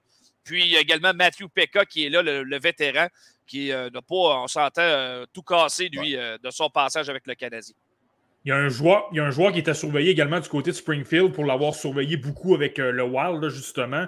c'est Sam Annos. Lui, lui, il était surveillé. C'est un fabricant de jeu complètement hallucinant. Mais s'il y a un avantage que le Rocket peut miser, c'est que c'est pas un joueur qui est très très gros. C'est 5 pieds 8 pouces environ. Là. Euh, si le Rocket peut continuer la même tactique que contre les, Americans de Rochester et appliquer de la pression, lui réduire l'espace le plus possible, ça peut être un succès. Mais lui, il est à surveiller parce que c'est quelqu'un qui a. Euh, un cerveau incroyable pour voir des options. Oui, euh, effectivement. Dans le cas de Hannes, euh, rien dominé contre le Rocket cette année, mais c'est un ancien champion marqueur de la Ligue américaine à Iowa, avait connu beaucoup de succès lui l'an dernier. Euh, puis cette année encore, un excellent producteur de points. James Neal est là aussi avec les Thunderbirds. Mackenzie McEachran est un des très bons attaquants. Clem Costin est également avec les Thunderbirds. Donc, ils ont beaucoup de munitions. Euh, je pense que c'est une équipe qui est plus profonde offensivement que ce qu'on pouvait voir avec Rochester. En général, euh, je, pense que c'est la meilleure formation que le Rocket va avoir affrontée dans les séries. Encore une fois, je pense que le Rocket peut se permettre d'arriver dans cette série en pleine confiance, sans aucun complexe. Je pense encore que défensivement, Laval est supérieur et devant le filet aussi. Anthony Marcotte, merci beaucoup de ton passage au podcast Le Relève. Meilleure chance au Rocket. Évidemment, on va te surveiller avec grande attention tout au long euh, des séries. Puis euh, honnêtement, j'ai bien hâte que ça commence. La balance 6, messieurs. Oh, c'est bon ça. Je souhaite un autre appel de but. peut-être pas une troisième prolongation, par contre. Ah, écoute, regarde, on a des réserves. Là, ça fait une semaine que je m'en Salut, Tony. Salut, les boys. Bye. Euh, Marty, ce n'est pas les seules séries qui nous intéressent. Euh, il y a des séries aussi euh, bien intéressantes dans la Ligue canadienne de hockey. On en a parlé quand même à plusieurs reprises mais elle s'est terminée, la fameuse série entre les Oil Kings et le Ice de Winnipeg. c'est la bande à Kaden Goulet qui a eu le dessus, Marty. Ouais, ben mine de rien, on approche tranquillement pas vite de la Coupe Memorial. on sait que les partisans vont suivre ça pas mal, donc on s'est dit que ce serait peut-être bien de vous parler des équipes qui pourraient potentiellement affronter les équipes du Québec et d'autant plus qu'il y a des espoirs des Canadiens de Montréal dans les équipes, dans, plusieurs équipes impliquées. Euh, dans le cas des All Kings d'Edmonton, je pense qu'on a simplement vu les All Kings d'Edmonton. Je n'ai pas été surpris du tout. Euh, ça a été une domination totale, même s'ils ont échappé un match. Euh, mais dans ce match-là, ils ont été vraiment dominants. Ils ont pris, ils ont écopé d'une pénalité en, en début de troisième période et ça leur a coûté le match finalement, malgré le pointage qu'on peut regarder, là, 5 à 1, mais c'était 1 à 1 jusqu'en fin, jusqu'au début de la, troisième. moi, honnêtement, j'ai du mal à voir tout peut se produire. Là. Un Kaden peut se blesser en finale, mais j'ai du mal à voir une autre équipe que les All Kings d'Edmonton comme favori pour la Coupe Memorial. Ils ont tout. Ils sont très robustes, ils sont impliqués, beaucoup, beaucoup de, joueurs acharnés. Tu sais, un Justin Sordif, qui je ne suis pas le plus grand fan, mais il a d'excellentes séries. Il est très impliqué, beaucoup d'échecs avant. Euh, Jake Neighbors est excellent. Dylan Gunter, lors du match numéro 5, a été hallucinant. On le voyait constamment sur la patinoire. D'ailleurs, il a obtenu quatre aides. Là. Euh, ils ont beaucoup, beaucoup de talent à l'attaque. Et un Caden Gooley euh, montre également de très, très, très belles choses. Il contribue à sa façon, pas toujours offensivement, mais défensivement, il fait payer le prix à l'adversaire et tout ça. Donc, donc c'est franchement, franchement intéressant. moi, je n'ai pas le choix de miser sur les All Kings d'Edmonton pour, pour gagner ce trophée-là, d'autant plus qu'on a probablement, en tout cas, on peut, on peut débattre là-dessus, on a probablement l'un des meilleurs, sinon le meilleur gardien euh, dans la Ligue canadienne de hockey avec Sébastien Cossa. Euh, on, est très, très, très, très, très solide de tous les côtés et je ne parle pas nécessairement des joueurs vedettes non plus. Euh, tu as d'excellents joueurs de soutien, un, gros joueur de centre comme Jakub Demek. si je ne m'abuse, c'est un, espoir des Golden Knights de Vegas. est très, très, très, très bon, bon dans les détails, gros va devant le filet, bons défensivement. Ils sont très, très, très complets. Ils sont capables d'apporter de l'attaque, ils sont capables d'être créatifs. Ils ont, des défenseurs très physiques. J'ai parlé de Goulet, mais il y a Luke euh, Prokop également qui fait un très bon travail. Euh, Simon Kubicek qui est très, très bon, le tchèque. Euh, ça, c'est intéressant. Et ils sont capables d'apporter un peu tout. Et en plus, devant le filet, c'est ça, comme je le disais, ils ont probablement la, meilleure option. Donc, Winnipeg, c'était une très, très, très bonne équipe et honnêtement, ils se sont fait complètement dominer. C'est là que tu vois à quel point euh, Edmonton était très. Euh, une équipe très dominante. Mhm. Mais Mathieu Savoie s'est blessé quand même pour Winnipeg. Ça, ça, leur a fait mal. Euh, je ne sais pas si tu l'as dit, malheureusement, j'ai encore eu une livraison pendant le podcast. Je me suis absenté une dizaine de secondes. mais Kaden Goulet était nommé joueur de la semaine dans la WHL. 3 buts, 2 aides, 5 points en 3 rencontres. Donc, quand même, ça, ça augure bien pour la suite des choses pour le, l'espoir prometteur des Canadiens de Montréal. Oui, non, tout à fait, tout à fait. Écoute, euh, comme j'ai dit, il a, eu, il a, obtenu un bon match dans le match numéro 5. En fait, il a été, il a été égal à lui-même. J'arrête pas de le mentionner, là, que Kaylin Gouli a bien fait. On a bien fait de le renvoyer à Edmonton. Il, voit des, il vit des expériences qu'il n'aurait pas vraiment vécues ailleurs. On le voit d'ailleurs, les Canadiens de Montréal, ça fait très longtemps qu'ils n'ont pas joué. Là. Euh, ça va simplement être bénéfique. Il va avoir travaillé son jeu offensif. D'ailleurs, deux buts, une aide dans le match numéro 5. Euh, ça va simplement être euh, du, du, bonbon pour lui. Je vous le dis, c'est une équipe qui est trop complète. Ils n'ont pas beaucoup de failles moi, euh, j'ai de la difficulté à avoir une autre équipe que les All Kings, même s'ils euh, ont, subi une défaite, euh, mais jusqu'à maintenant. bon, évidemment, ils, vont affronter une équipe en finale. Ce sera soit Seattle ou Kamloops. On l'a mentionné un peu plus tôt, Fraser Minton est de la formation pour Kamloops. Il n'est pas le seul. Parmi les joueurs qui peuvent retenir l'attention, le Logan Stankoven, le joueur qu'on adorait ici au podcast Le Relève l'année dernière, l'espoir des Stars de Dallas, ainsi que Matt Lindgren. Tandis que de l'autre côté, on retrouve Kevin Korchinski, Reed Schaefer, Jordan Gustafsson pour ne nommer que ceux-là. Marty, à qui donnes-tu l'avantage en but du match numéro 7 de ce soir?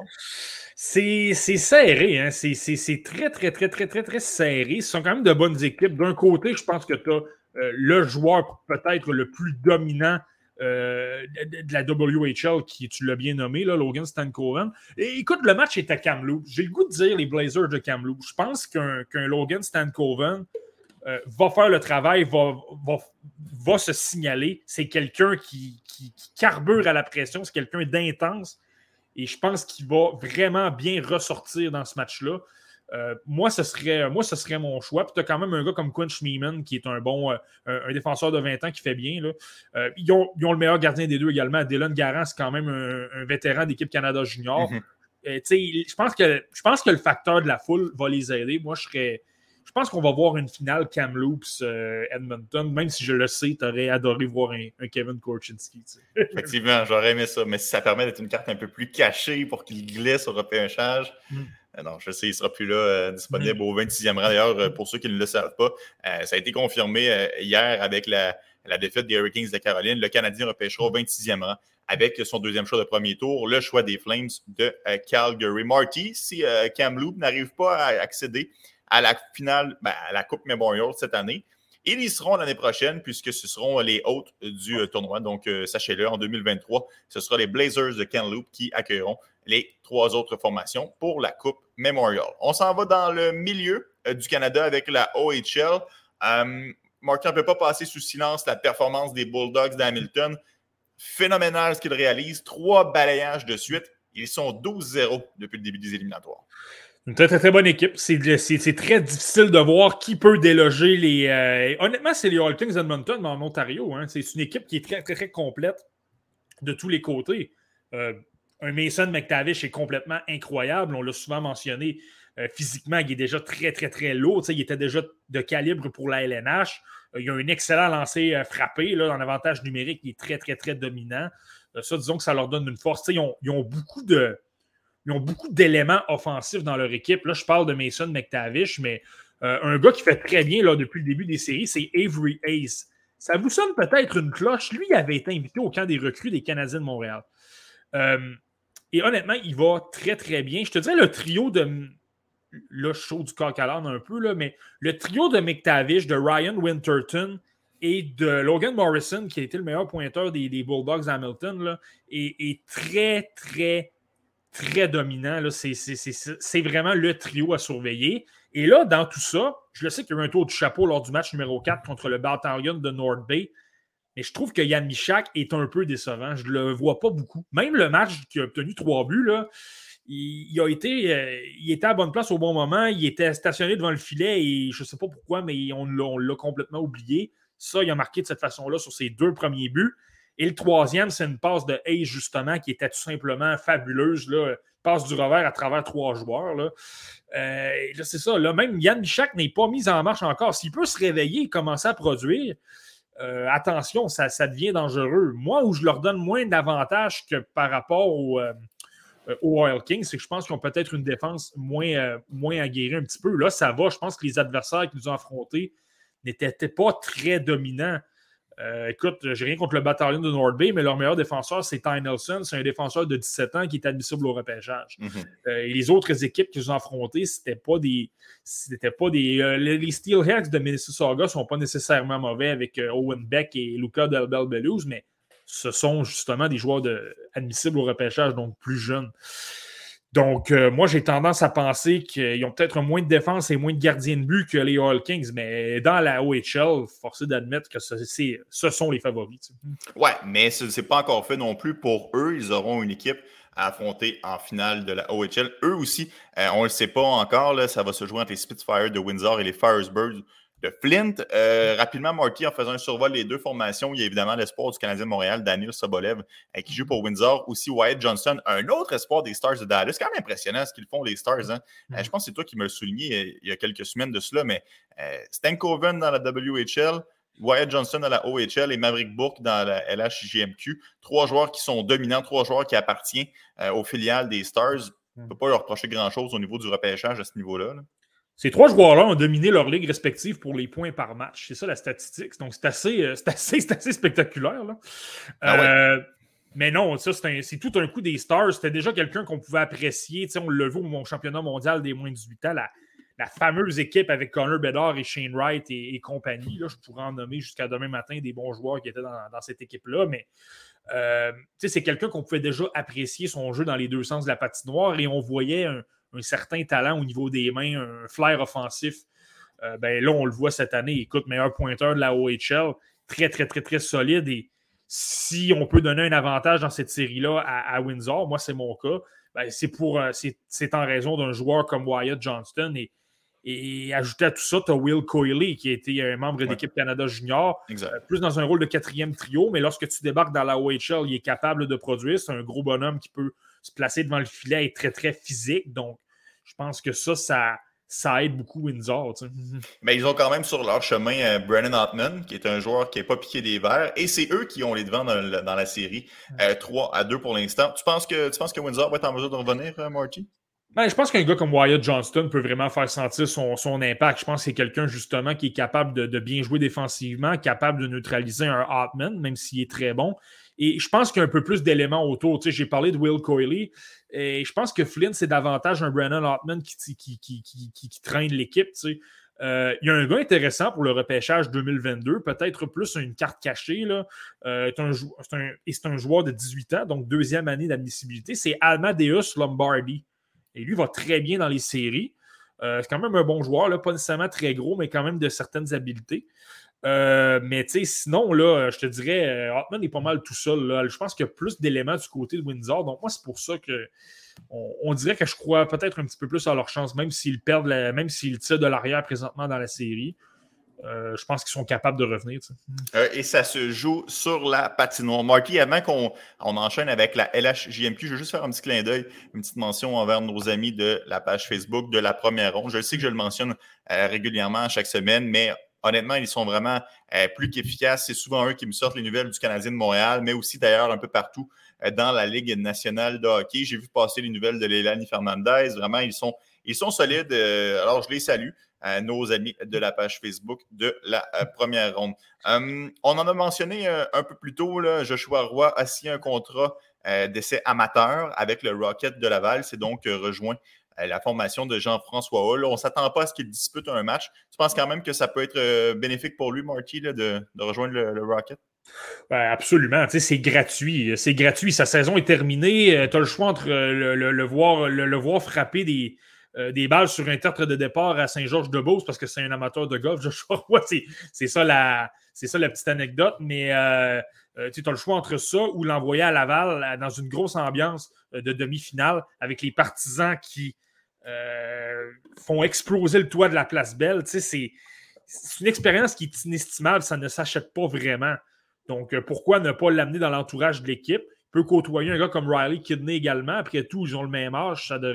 Ça, devrait être des coéquipiers euh, dans les rangs professionnels pendant quelques années lorsqu'ils auront terminé leur parcours junior. Donc, c'est vraiment, vraiment pas mauvais. Tu vois également quelques, quelques vétérans, comment ils se préparent. Tu sais, un gars comme Gabriel Bourque, qui a joué euh, plus de 400 matchs dans la LNH.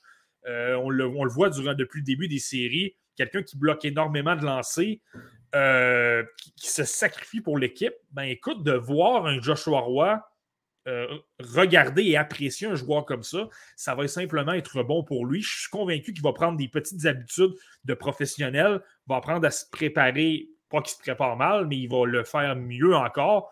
Puis ça va simplement être bénéfique pour lui dans sa carrière. Donc, moi, je suis 100% pour ça. c'est drôle, on commence à parler de la LGMQ, puis immédiatement, Alexandre Régimbal arrive dans la discussion. Comment ça va, mon ami Alex? Salut les gars, ça roule, euh, ça va vite, euh, mais euh, ça va bien. On a des bonnes nouvelles, alors ça va bien.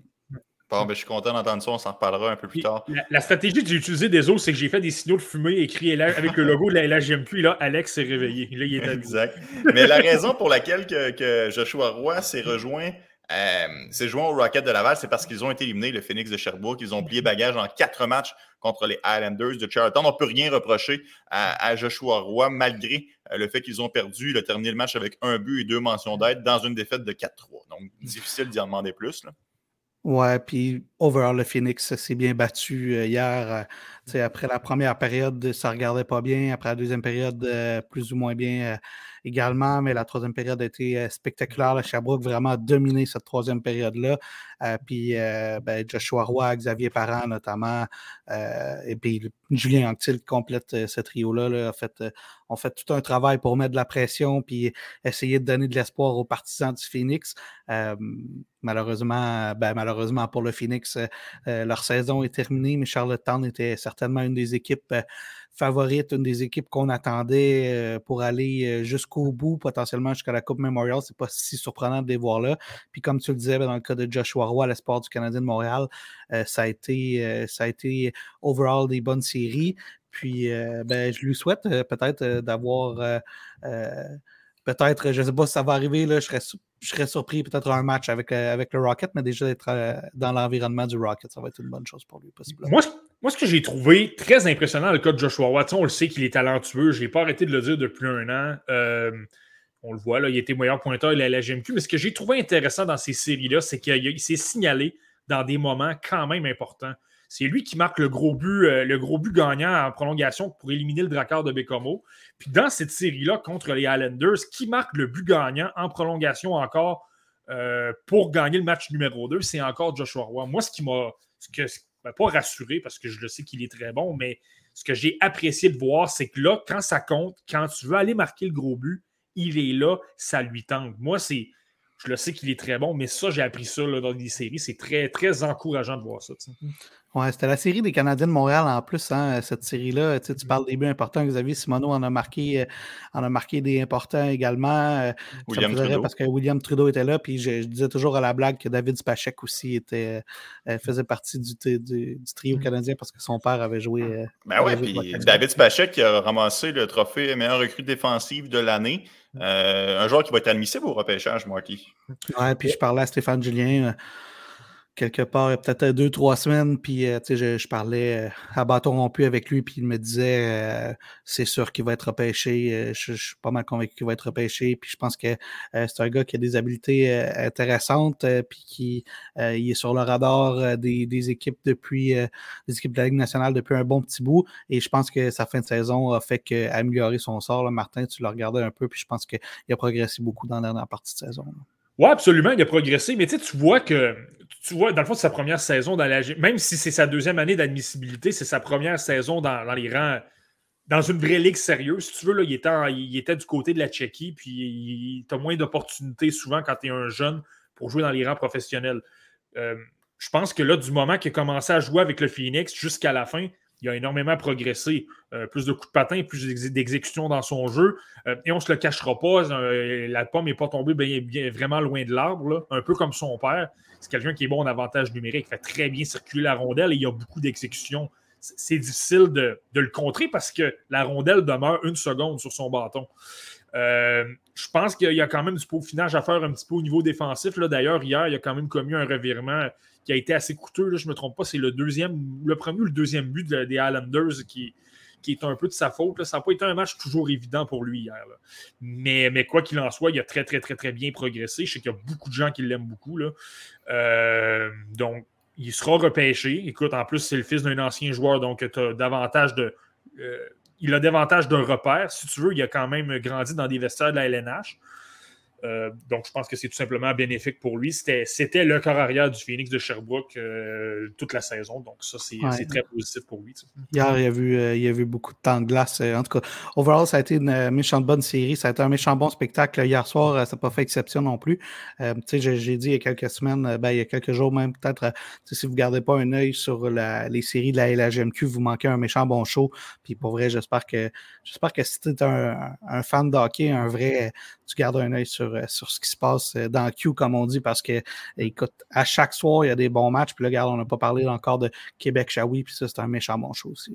Ben oui, exact. Hier, Maverick Bourque a forcé la présentation d'un match numéro 5 avec un but euh, en prolongation. Pas de point pour Nathan Gaucher, un but pour Angus Boo. C'est un peu ce que j'ai retenu de ce match-là. Vous, messieurs, qu'est-ce qu'on qu'est-ce qu'on en retient de cette victoire dramatique des Cataractes? Ben, moi, j'ai une question pour toi, euh, Anthony. Est-ce que tu avais la patate qui pompait en prolongation là, pour tes cataractes? Là, pour que, euh, ben, J'étais au travail, Alexandre. Donc, malheureusement, ah. je n'ai pas eu l'occasion de l'écouter en direct. J'ai revu euh, par la suite les faits saillants. pas autant qu'à l'époque. Je te dirais qu'en 2012, là, je stressais un peu plus pour les cataractes. mais quand même, là maintenant, je suis, je suis un professionnel, donc no cheer in the press box. Ça m'aurait pas dérangé qu'à Québec, non. c'est pas je t'ai vu hier, la patate pompait quand même. En différé, mais elle pompait quand même. Ben, en tout cas, ils vont avoir, euh, ils ont toujours euh, l'espoir de réaliser ce qu'ils ont euh, réalisé en 2012, ça c'est certain, parce que hier, c'est ça, ils ont ils ont, vu Maverick Bourque marquer en prolongation. Euh, qui d'autre? Tu peux rien espérer de mieux que, que, de tes meilleurs joueurs, sinon le meilleur joueur de l'équipe avec, euh, avec Xavier Bourco. Euh, un but de travaillant devant le filet à pousser et repousser la rondelle. Et puis, ben, écoute, on va avoir un cinquième match. Je pense que le centre Vidéotron va être entre guillemets euh, jam pack. Si, si je peux, je vais essayer d'aller euh, je vais essayer d'aller faire un tour euh, au centre Vidéotron. Martin, tu vas y aller?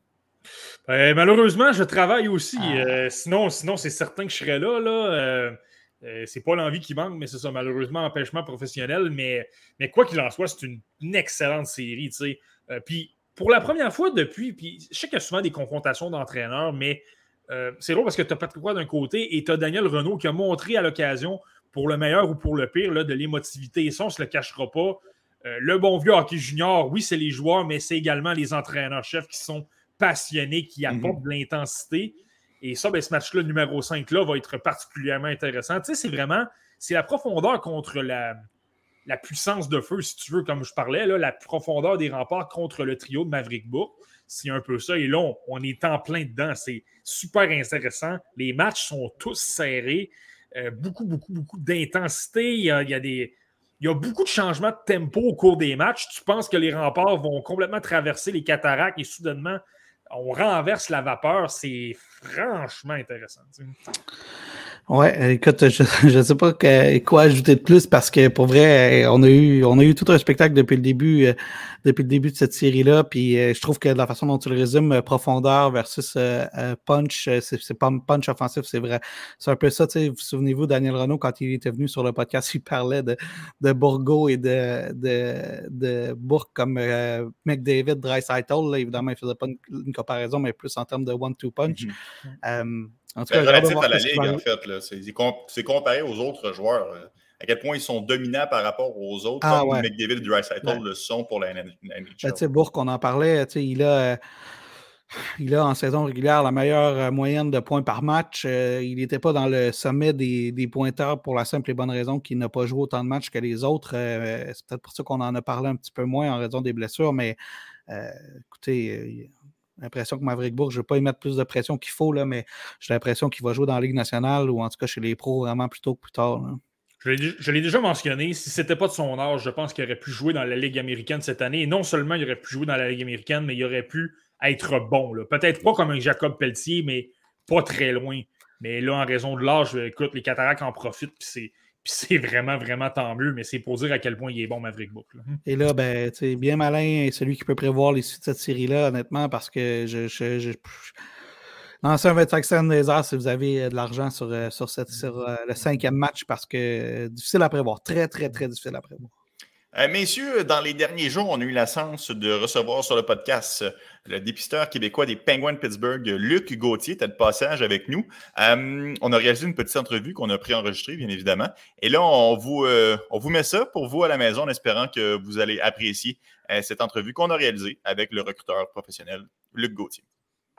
Et merci beaucoup d'être avec nous au podcast Le Relève, c'est très apprécié. Ça fait plaisir, les gars. Hey, Luc, on entend souvent les gens parler, euh, peut-être à travers leur, chapeau, à tort ou à raison, mais que ce serait un repêchage qui serait un peu plus faible cette année. Euh, toi, évidemment, tu suis ça de près euh, depuis plusieurs mois. Est-ce que tu as le même constat ou tu aurais une opinion un peu différente à ce niveau-là? Bien, c'est sûr que ce n'est pas un, repêchage extraordinaire, mais il faut faire attention, tu sais, c'est qu'on regarde des jeunes hommes qui ont 17, 18 ans. Alors, dans le fond, nous autres, notre rôle, c'est de, les projeter qu'est-ce qu'ils vont avoir de l'air à 22, 23 ans. Alors, tu sais, il y a un gap de quand même 5, 7 ans là, que faut faire attention, tu sais, au niveau du développement, les jeunes peuvent progresser, tout ça. Mais c'est sûr, si on se base sur euh, les années précédentes, euh, je dirais pas c'est un, un, repêchage qui est faible, mais plus un repêchage qui a euh, peut-être euh, un petit peu moins de profondeur que les autres années, peut-être. Alors, euh, mais tu sais, comme je dis souvent, il, y a tout le temps quelqu'un à quelque part qui, qui va changer les données, qui va être repêché peut-être euh, un petit peu plus tard dans le repêchage, puis qui va avoir une belle carrière professionnelle, et vice-versa aussi. Alors, c'est plus un draft qui va peut-être avoir des, des, des hauts et des bas pour certaines personnes, dans le sens que beaucoup de personnes s'attendaient qu'elle allait être repêchée haut, puis à la fin du compte, il est repêché un petit peu plus bas, puis vice-versa aussi. Un joueur qu'on ne s'attendait pas qu'elle allait sortir si de bonne heure, puis qui va sortir quand même assez haut dans le repêchage.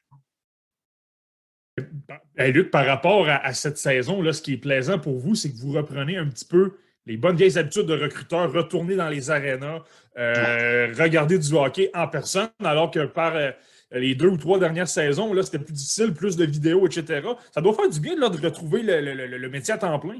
Ah oui, définitivement, là, gars, c'est qu'on a vécu quelque chose d'exceptionnel euh, les deux dernières années. Puis euh, il a fallu, euh, trouver des moyens. Puis ça, c'est ça qui fait la force des organisations, d'essayer de trouver est-ce qu'il y avait une formule magique? J'imagine moi, je parle pour les pingouins, euh, les autres organisations aussi, ils essayaient de trouver des moyens de justement d'arriver à la fin de l'année puis de monter euh, une liste qui était qu'on était confortable avec. Alors euh, oui, c'est sûr que les, les systèmes vidéo ont été pratiques, peut-être plus que, que d'habitude, mais il reste que c'est des, des, des, outils qu'on avait quand même dans le passé. Fait que c'est pas quelque chose qui, qui était vraiment nouveau, là. Mais c'est sûr, définitivement, de voir un match euh, live, euh, c'est tellement différent qu'à regarder un match à, à, me dire sur vidéo, et puis tu sais, on voit plus l'ensemble. Puis l'autre chose aussi qui, qui est intéressant, parce qu'on l'a vécu aussi, parce qu'on a eu euh, durant une période accès aux arénas, mais il n'y avait pas de spectateurs. sais, juste d'avoir du spectateur, de l'ambiance, tout ça, ça change tellement la dynamique de la, de la, partie. Puis euh, moi, je lève mon chapeau à, toutes les organisations de hockey junior qui ont réussi quand même à faire du hockey dans, ces, euh, dans ce contexte-là.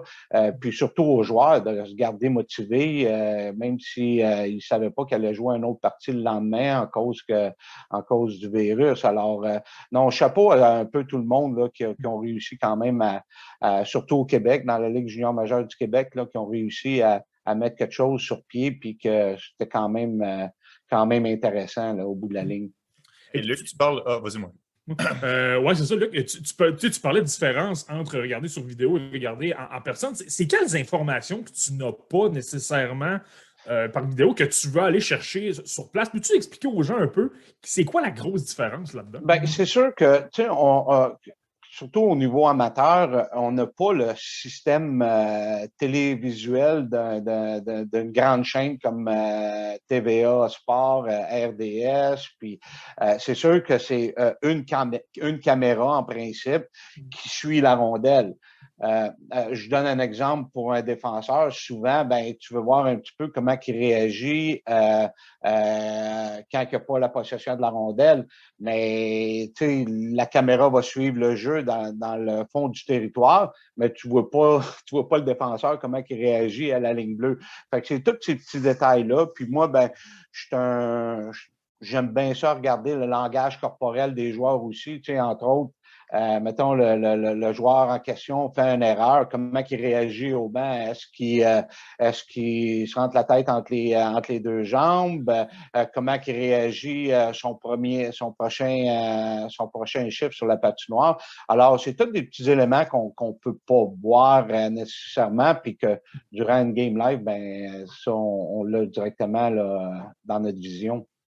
Hey, Luc, tu parles de restrictions au niveau de la COVID. Ça a empêché les joueurs de la OHL d'avoir une année complète de développement mm-hmm. euh, l'an dernier. C'est quoi les répercussions pour cette batch de joueurs-là? Est-ce que vous êtes capable de les évaluer de la même façon que les autres? Parce qu'eux, eux, veulent pas, ils ont moins de parties dans le corps. Vous devez prendre ça en compte dans votre évaluation, je présume? Dire, pas vraiment.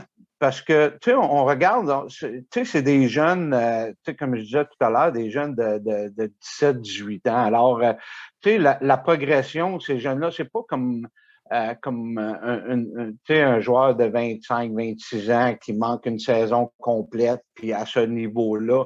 Euh, tu sais, je pense qu'il va avoir, il avoir assez de temps pour récupérer cette perte-là de, de, de, de de millage, si on pourrait employer ce terme-là.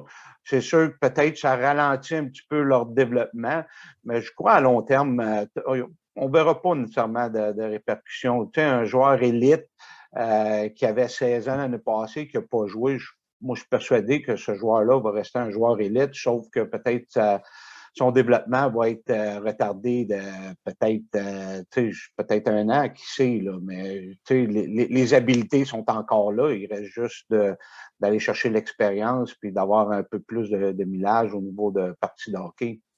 En même temps, Luc, il y a tellement de joueurs qui changent beaucoup entre 16 et 17. Comment est-ce que vous faites pour justement être capable de projeter aussi loin, même en sautant une année qui est si primordiale des fois entre 16 et 17? Ben, c'est sûr que c'est là qui est le challenge d'être recruteur amateur, dans le sens que euh, c'est sûr que ça vient avec l'expérience, à force de voir des matchs, à force de voir euh, différents types de joueurs de hockey, et puis d'essayer de, projeter euh, ces joueurs-là, parce que tu sais, juste, juste au niveau gabarit, euh, au niveau euh, du poids, de la grandeur, euh, ces joueurs-là, ils n'ont pas fini de. de, de ils sont encore dans, leur croissance, puis tout ça. Moi, je sais très bien, un gars qui, un exemple, qui pèse 155 livres à 16-17 ans, ben à 22-23 ans, là, s'il a une bonne éthique de travail, s'il est passionné, euh, s'il est prêt à mettre les efforts nécessaires, ben, il ne pèsera pas 155 livres à, 20 ans ou 21 ans. Là. Ben, fait que c'est toutes ces petites subtilités-là qui fait que, ben oui, on peut projeter, dire, bon, ben, OK, un exemple, le gars a peut-être une lacune au niveau du patin, mais il reste que, tu sais, il, au, niveau physique, il n'a pas fini de progresser, puis tout ça, ben, il, son, le pourcentage d'améliorer son, ou les, les, les peut-être le, les moyens pour améliorer son patin est, très grand, là. Fait que juste en fait de se renforcer physiquement. Mais il reste une chose, c'est que ce joueur-là, ça, on peut aller chercher cette information-là en parlant à différents intervenants. Euh, souvent, les jeunes, oui, ils s'entraînent, ils ont une bonne éthique de travail, mais ils savent pas tout l'ouvrage que ça prend pour justement arriver à l'autre niveau. Puis ça, ben ça, on peut déjà le détecter quand ils ont justement, tu sais, 16, 17, 18 ans. Fait que ça, ça va les aider à justement, au niveau du développement, d'accélérer le processus. Là quand ce n'est pas nécessairement des joueurs, euh, des, super élites là, à, déjà à cet âge-là. En tout cas, les gars, je dois avoir une bonne éthique de travail parce que j'ai pris beaucoup de poids depuis que j'avais 20 ans. Alors, si je me fie à Luc, euh, j'ai une solide éthique de travail. Oui, mais Alex, il ne faut pas oublier, il y a une différence entre du bon poids et du mauvais poids. Ah, c'est ça l'affaire. Hein. OK, il y a une grosse différence. il y a une différence entre prendre du poids à 20 ans et le prendre à 35 aussi. Ça, c'est... Oh, oui, ça, c'est un autre. Oui, oui. Je, suis, euh, je, suis, bien placé pour vous en parler, les gars. D'ailleurs, d'ailleurs j'ai déjà fait la joke à, à, Luc en disant, parce qu'on se croise souvent dans les arénas, puis j'ai commencé à dire que c'était, c'était moi qui scoutais tellement, tellement il me suivait souvent. Fait que ah. je pense, j'ai commencé à penser vraiment qu'il regarde mon éthique de travail puis mon travail. Non, c'est vrai. Puis euh, moi, quand je vois Alex euh, d'un arena, c'est parce que je suis à la bonne place, parce que ça doit être une bonne game. c'est ça, ça, ça c'est mon point, euh, c'est mon point de départ quand je vois Alex. Hey Luc, tu parles beaucoup d'éthique de travail. Est-ce que c'est la qualité première que tu regardes chez un joueur? Est-ce que c'est la qualité qu'un joueur doit absolument posséder pour te taper dans l'œil? Ou c'est son patin, c'est son lancer? Qu'est-ce qui, toi, te frappe le plus chez un joueur que tu repêches? Ben, c'est sûr, c'est sûr que, tu sais, moi, comme je dis, euh, je dis souvent, euh, je dirais 60-65% de mon évaluation que je fais sur un joueur se fait sur qu'est-ce que je vois sur la patinoire? Comme tu as mentionné, le patin, les habiletés avec la rondelle, son sens de hockey avec ou sans la rondelle, etc., etc.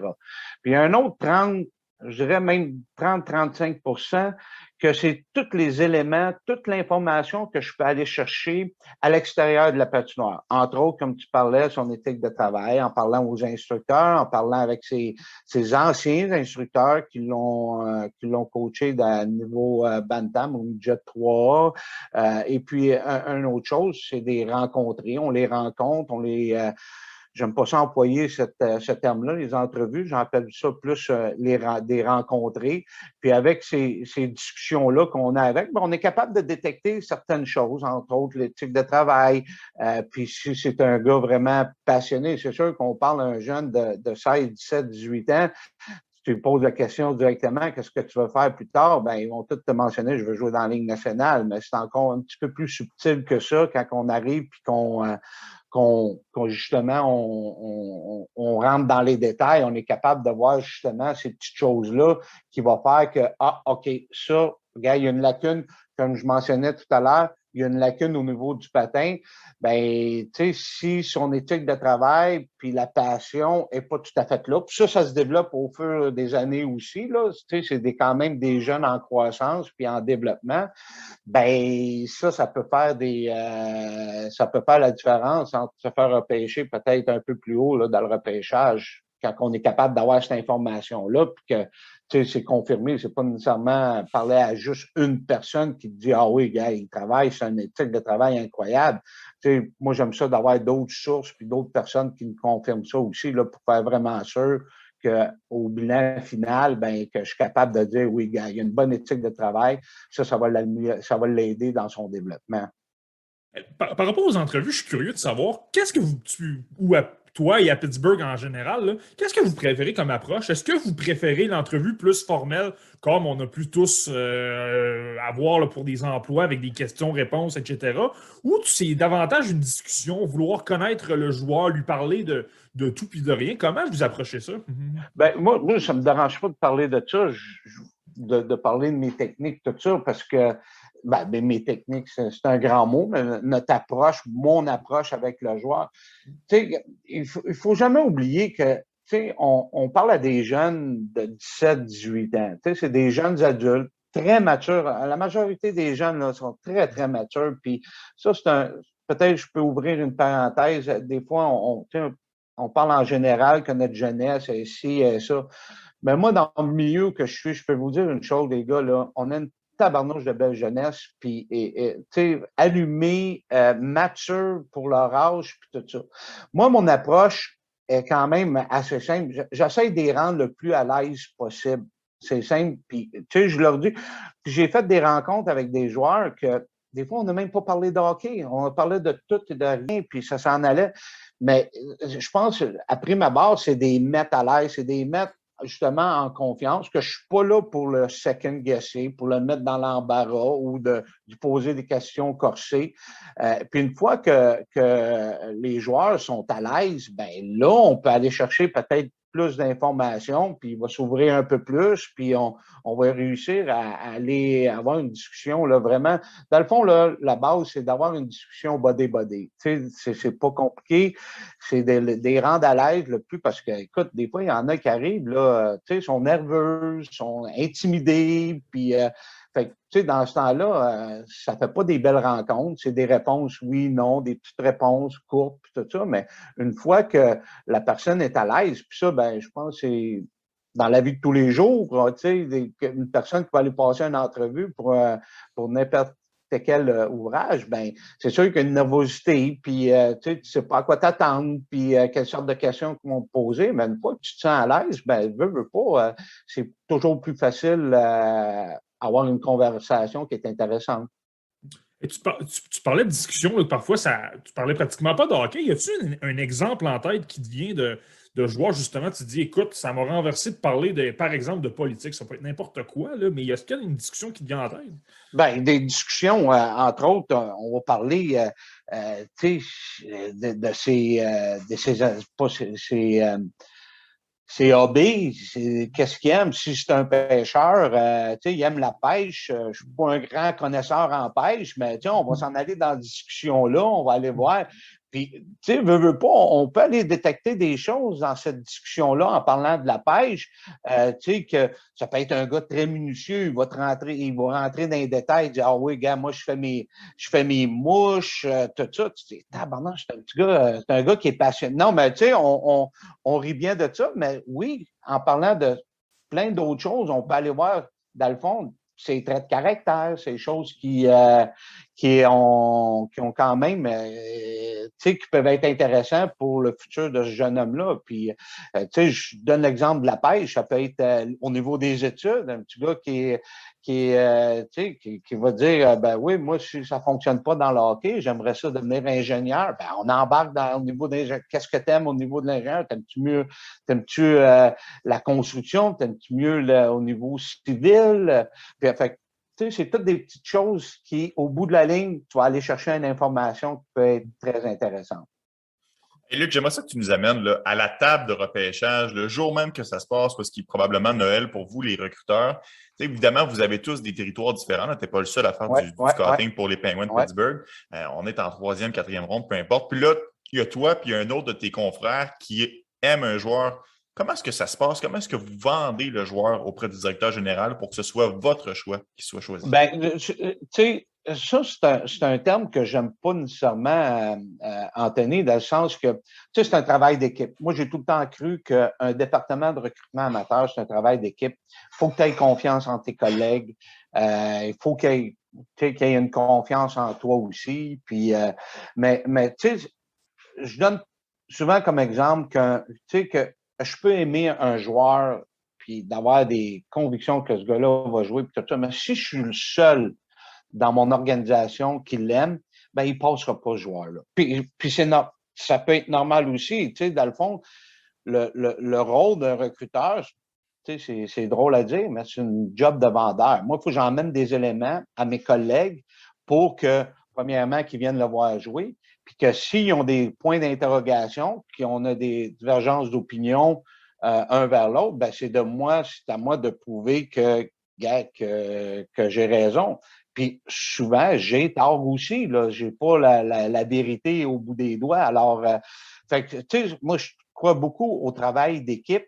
Et puis, euh, pour, pour, euh, pour répondre à ta question au niveau de la journée du repêchage, quand on arrive à la table, la liste là, est réglée. Ça fait peut-être, tu sais, on a travaillé dessus, ça fait un an qu'on travaille sur cette liste-là.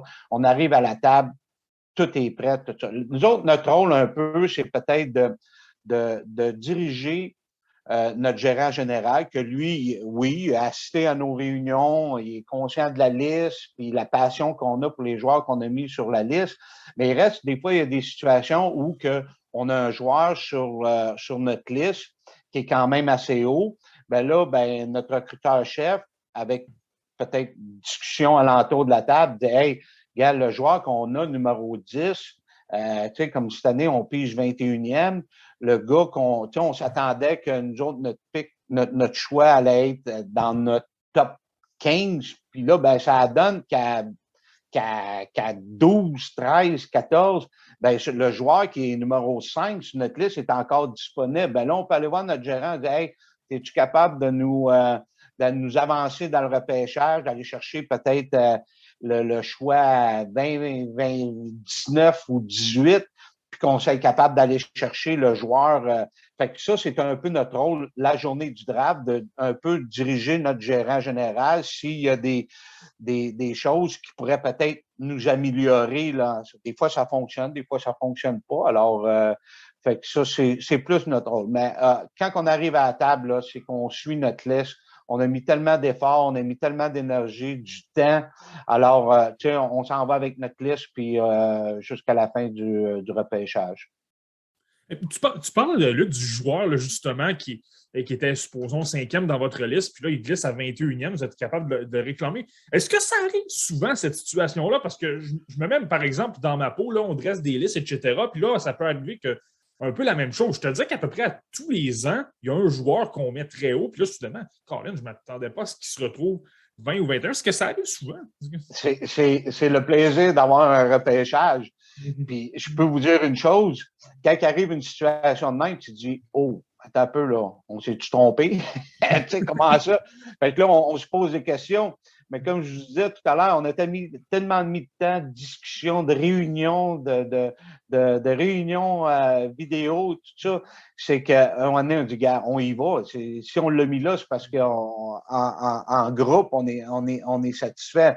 Mais oui, des fois, ça l'arrive. Puis euh, souvent, ça ben, je dirais pas que ça arrive souvent, mais quand ça arrive, des fois, ben oui, tu vas avoir ce joueur-là, mais il reste que il est pas, euh, notre gérant, il n'est pas capable de faire quoi que ce soit. Puis souvent, ben, euh, ça, c'est arrivé à, quelques reprises que le joueur qu'on voulait, euh, le club avant nous l'ont repêché. Fait que au lieu de prendre notre gars qui était, mettons, 6-7 sur notre liste, ben là, on est obligé de prendre le gars qui est à peu près 15-16.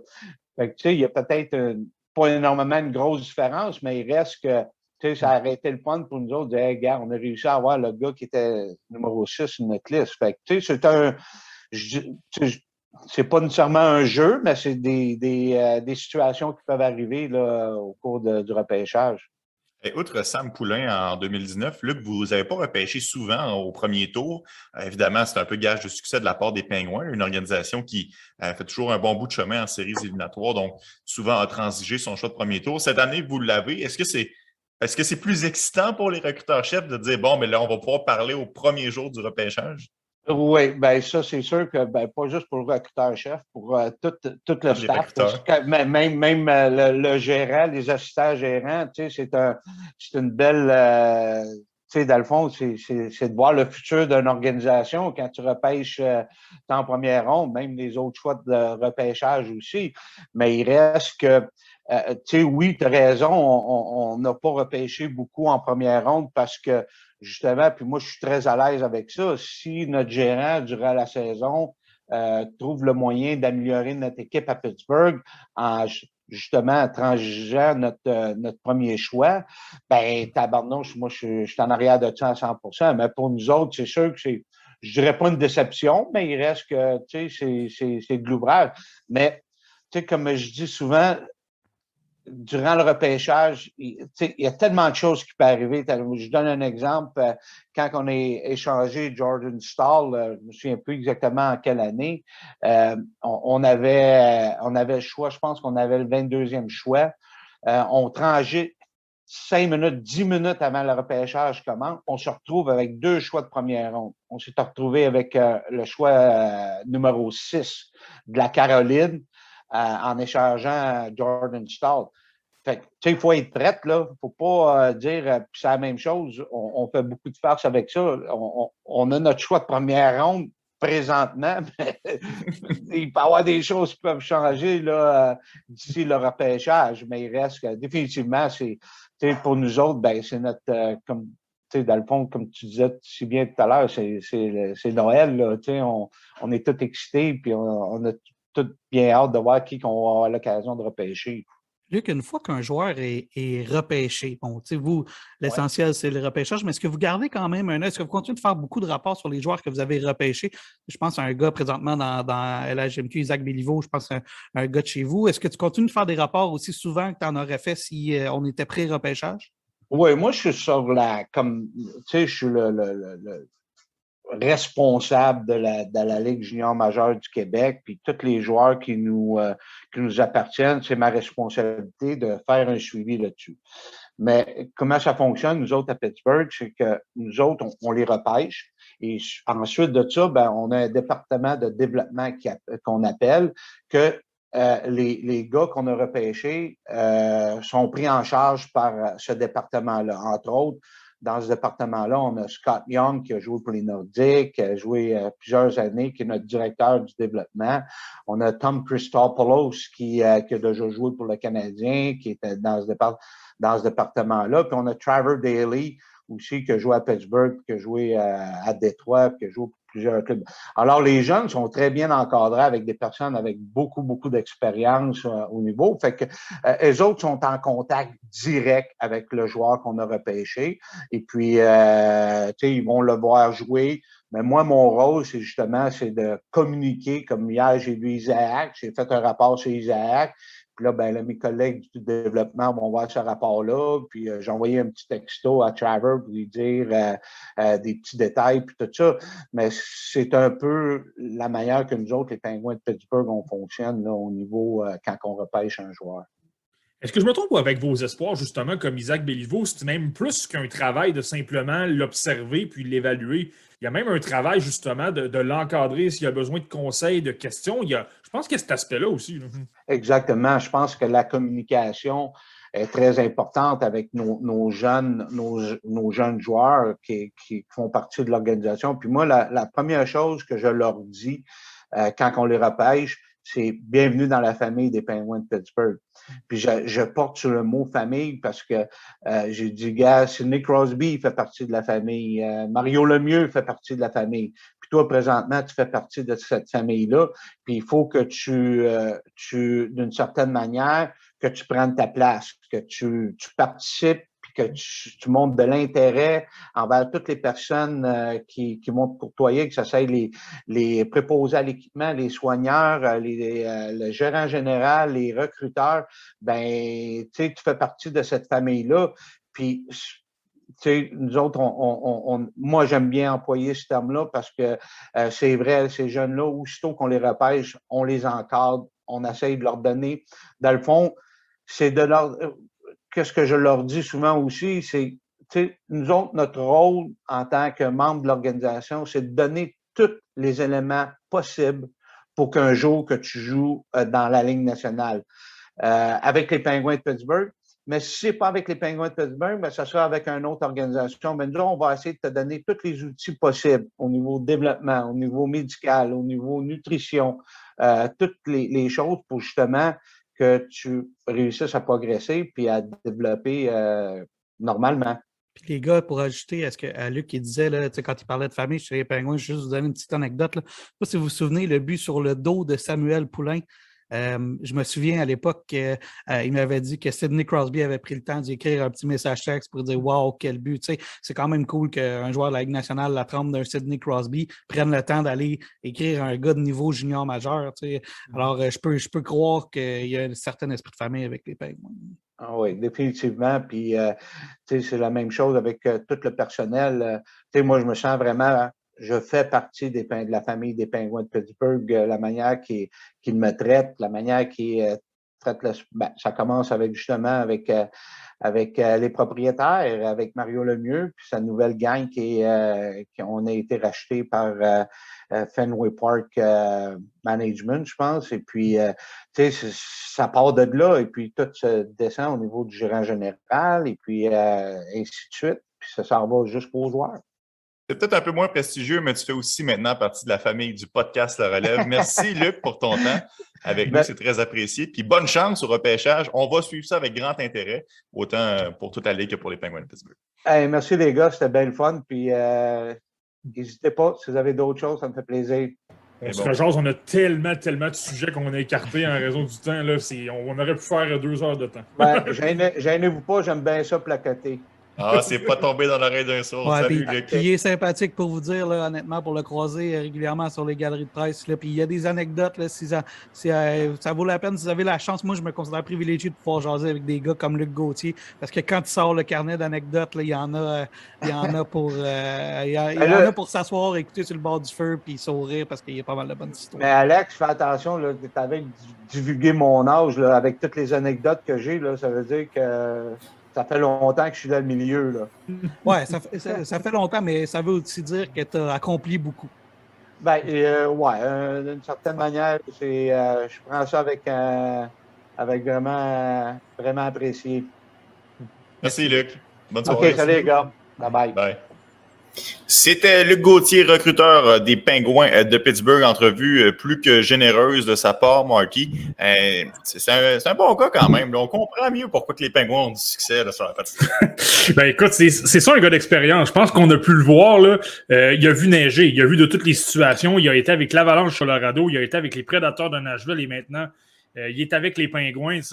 Il a énormément, il a énormément d'expérience. C'est quelqu'un qui a du vécu. Puis ça, on en a parlé en début d'entrevue aussi. Pour lui, ce qui fait du bien aussi, c'est de pouvoir revoir des, euh, matchs en personne. C'est niaiseux, mais eux, le, leur lieu de travail, c'est un aréna. C'est d'être assis, assis dans les gradins et de s'asseoir avec un calepin et de prendre des notes. Donc, c'est certain que pour eux, euh, c'est très, très, très, très plaisant. On écoute énormément de vidéos. Là. La majorité, c'est pas mal ça qu'on fait, mais euh, eux, de leur côté, c'est vraiment ce qu'ils veulent faire. Donc, euh, super intéressant. Je pense qu'on en a appris beaucoup sur les rouages, comment un peu un recruteur peut penser, comment il peut évaluer, etc. Puis on en a appris évidemment également beaucoup sur les.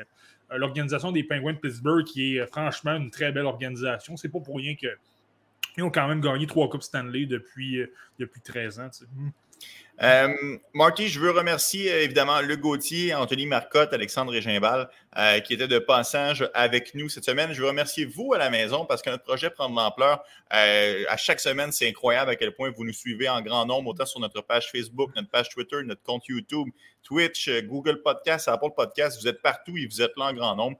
on ne prend pas le temps assez souvent de vous dire merci. Sans vous, notre projet ne verrait pas le jour. Donc, on, on, vous remercie et on espère que vous y serez la semaine prochaine, puisque la semaine prochaine, Marty, On dévoile une autre partie de ton top 64. Ce sera la position 52 à 43. Est-ce qu'on aura droit à des bombes comme on a eu aujourd'hui? Eh bien, Ben, il faut dois- la semaine prochaine pour le savoir. Mais je dois, je dois tout simplement réévaluer. euh, Je dois, je dois réviser un peu. J'aime me mettre en doute puis d'être vraiment, vraiment certain avant de prendre la bonne décision. Je pense pas qu'on ait d'aussi euh, grosses bombes, mais je pense que ça, ça risque. Je pense que c'est davantage des, des découvertes qu'on aura la semaine prochaine, des joueurs qu'on va vous faire découvrir. Bon, ben, j'ai hâte de voir ça, Marty. On se donne rendez-vous dans 7 jours sur la tribune du podcast La Relève. Hmm. Ciao.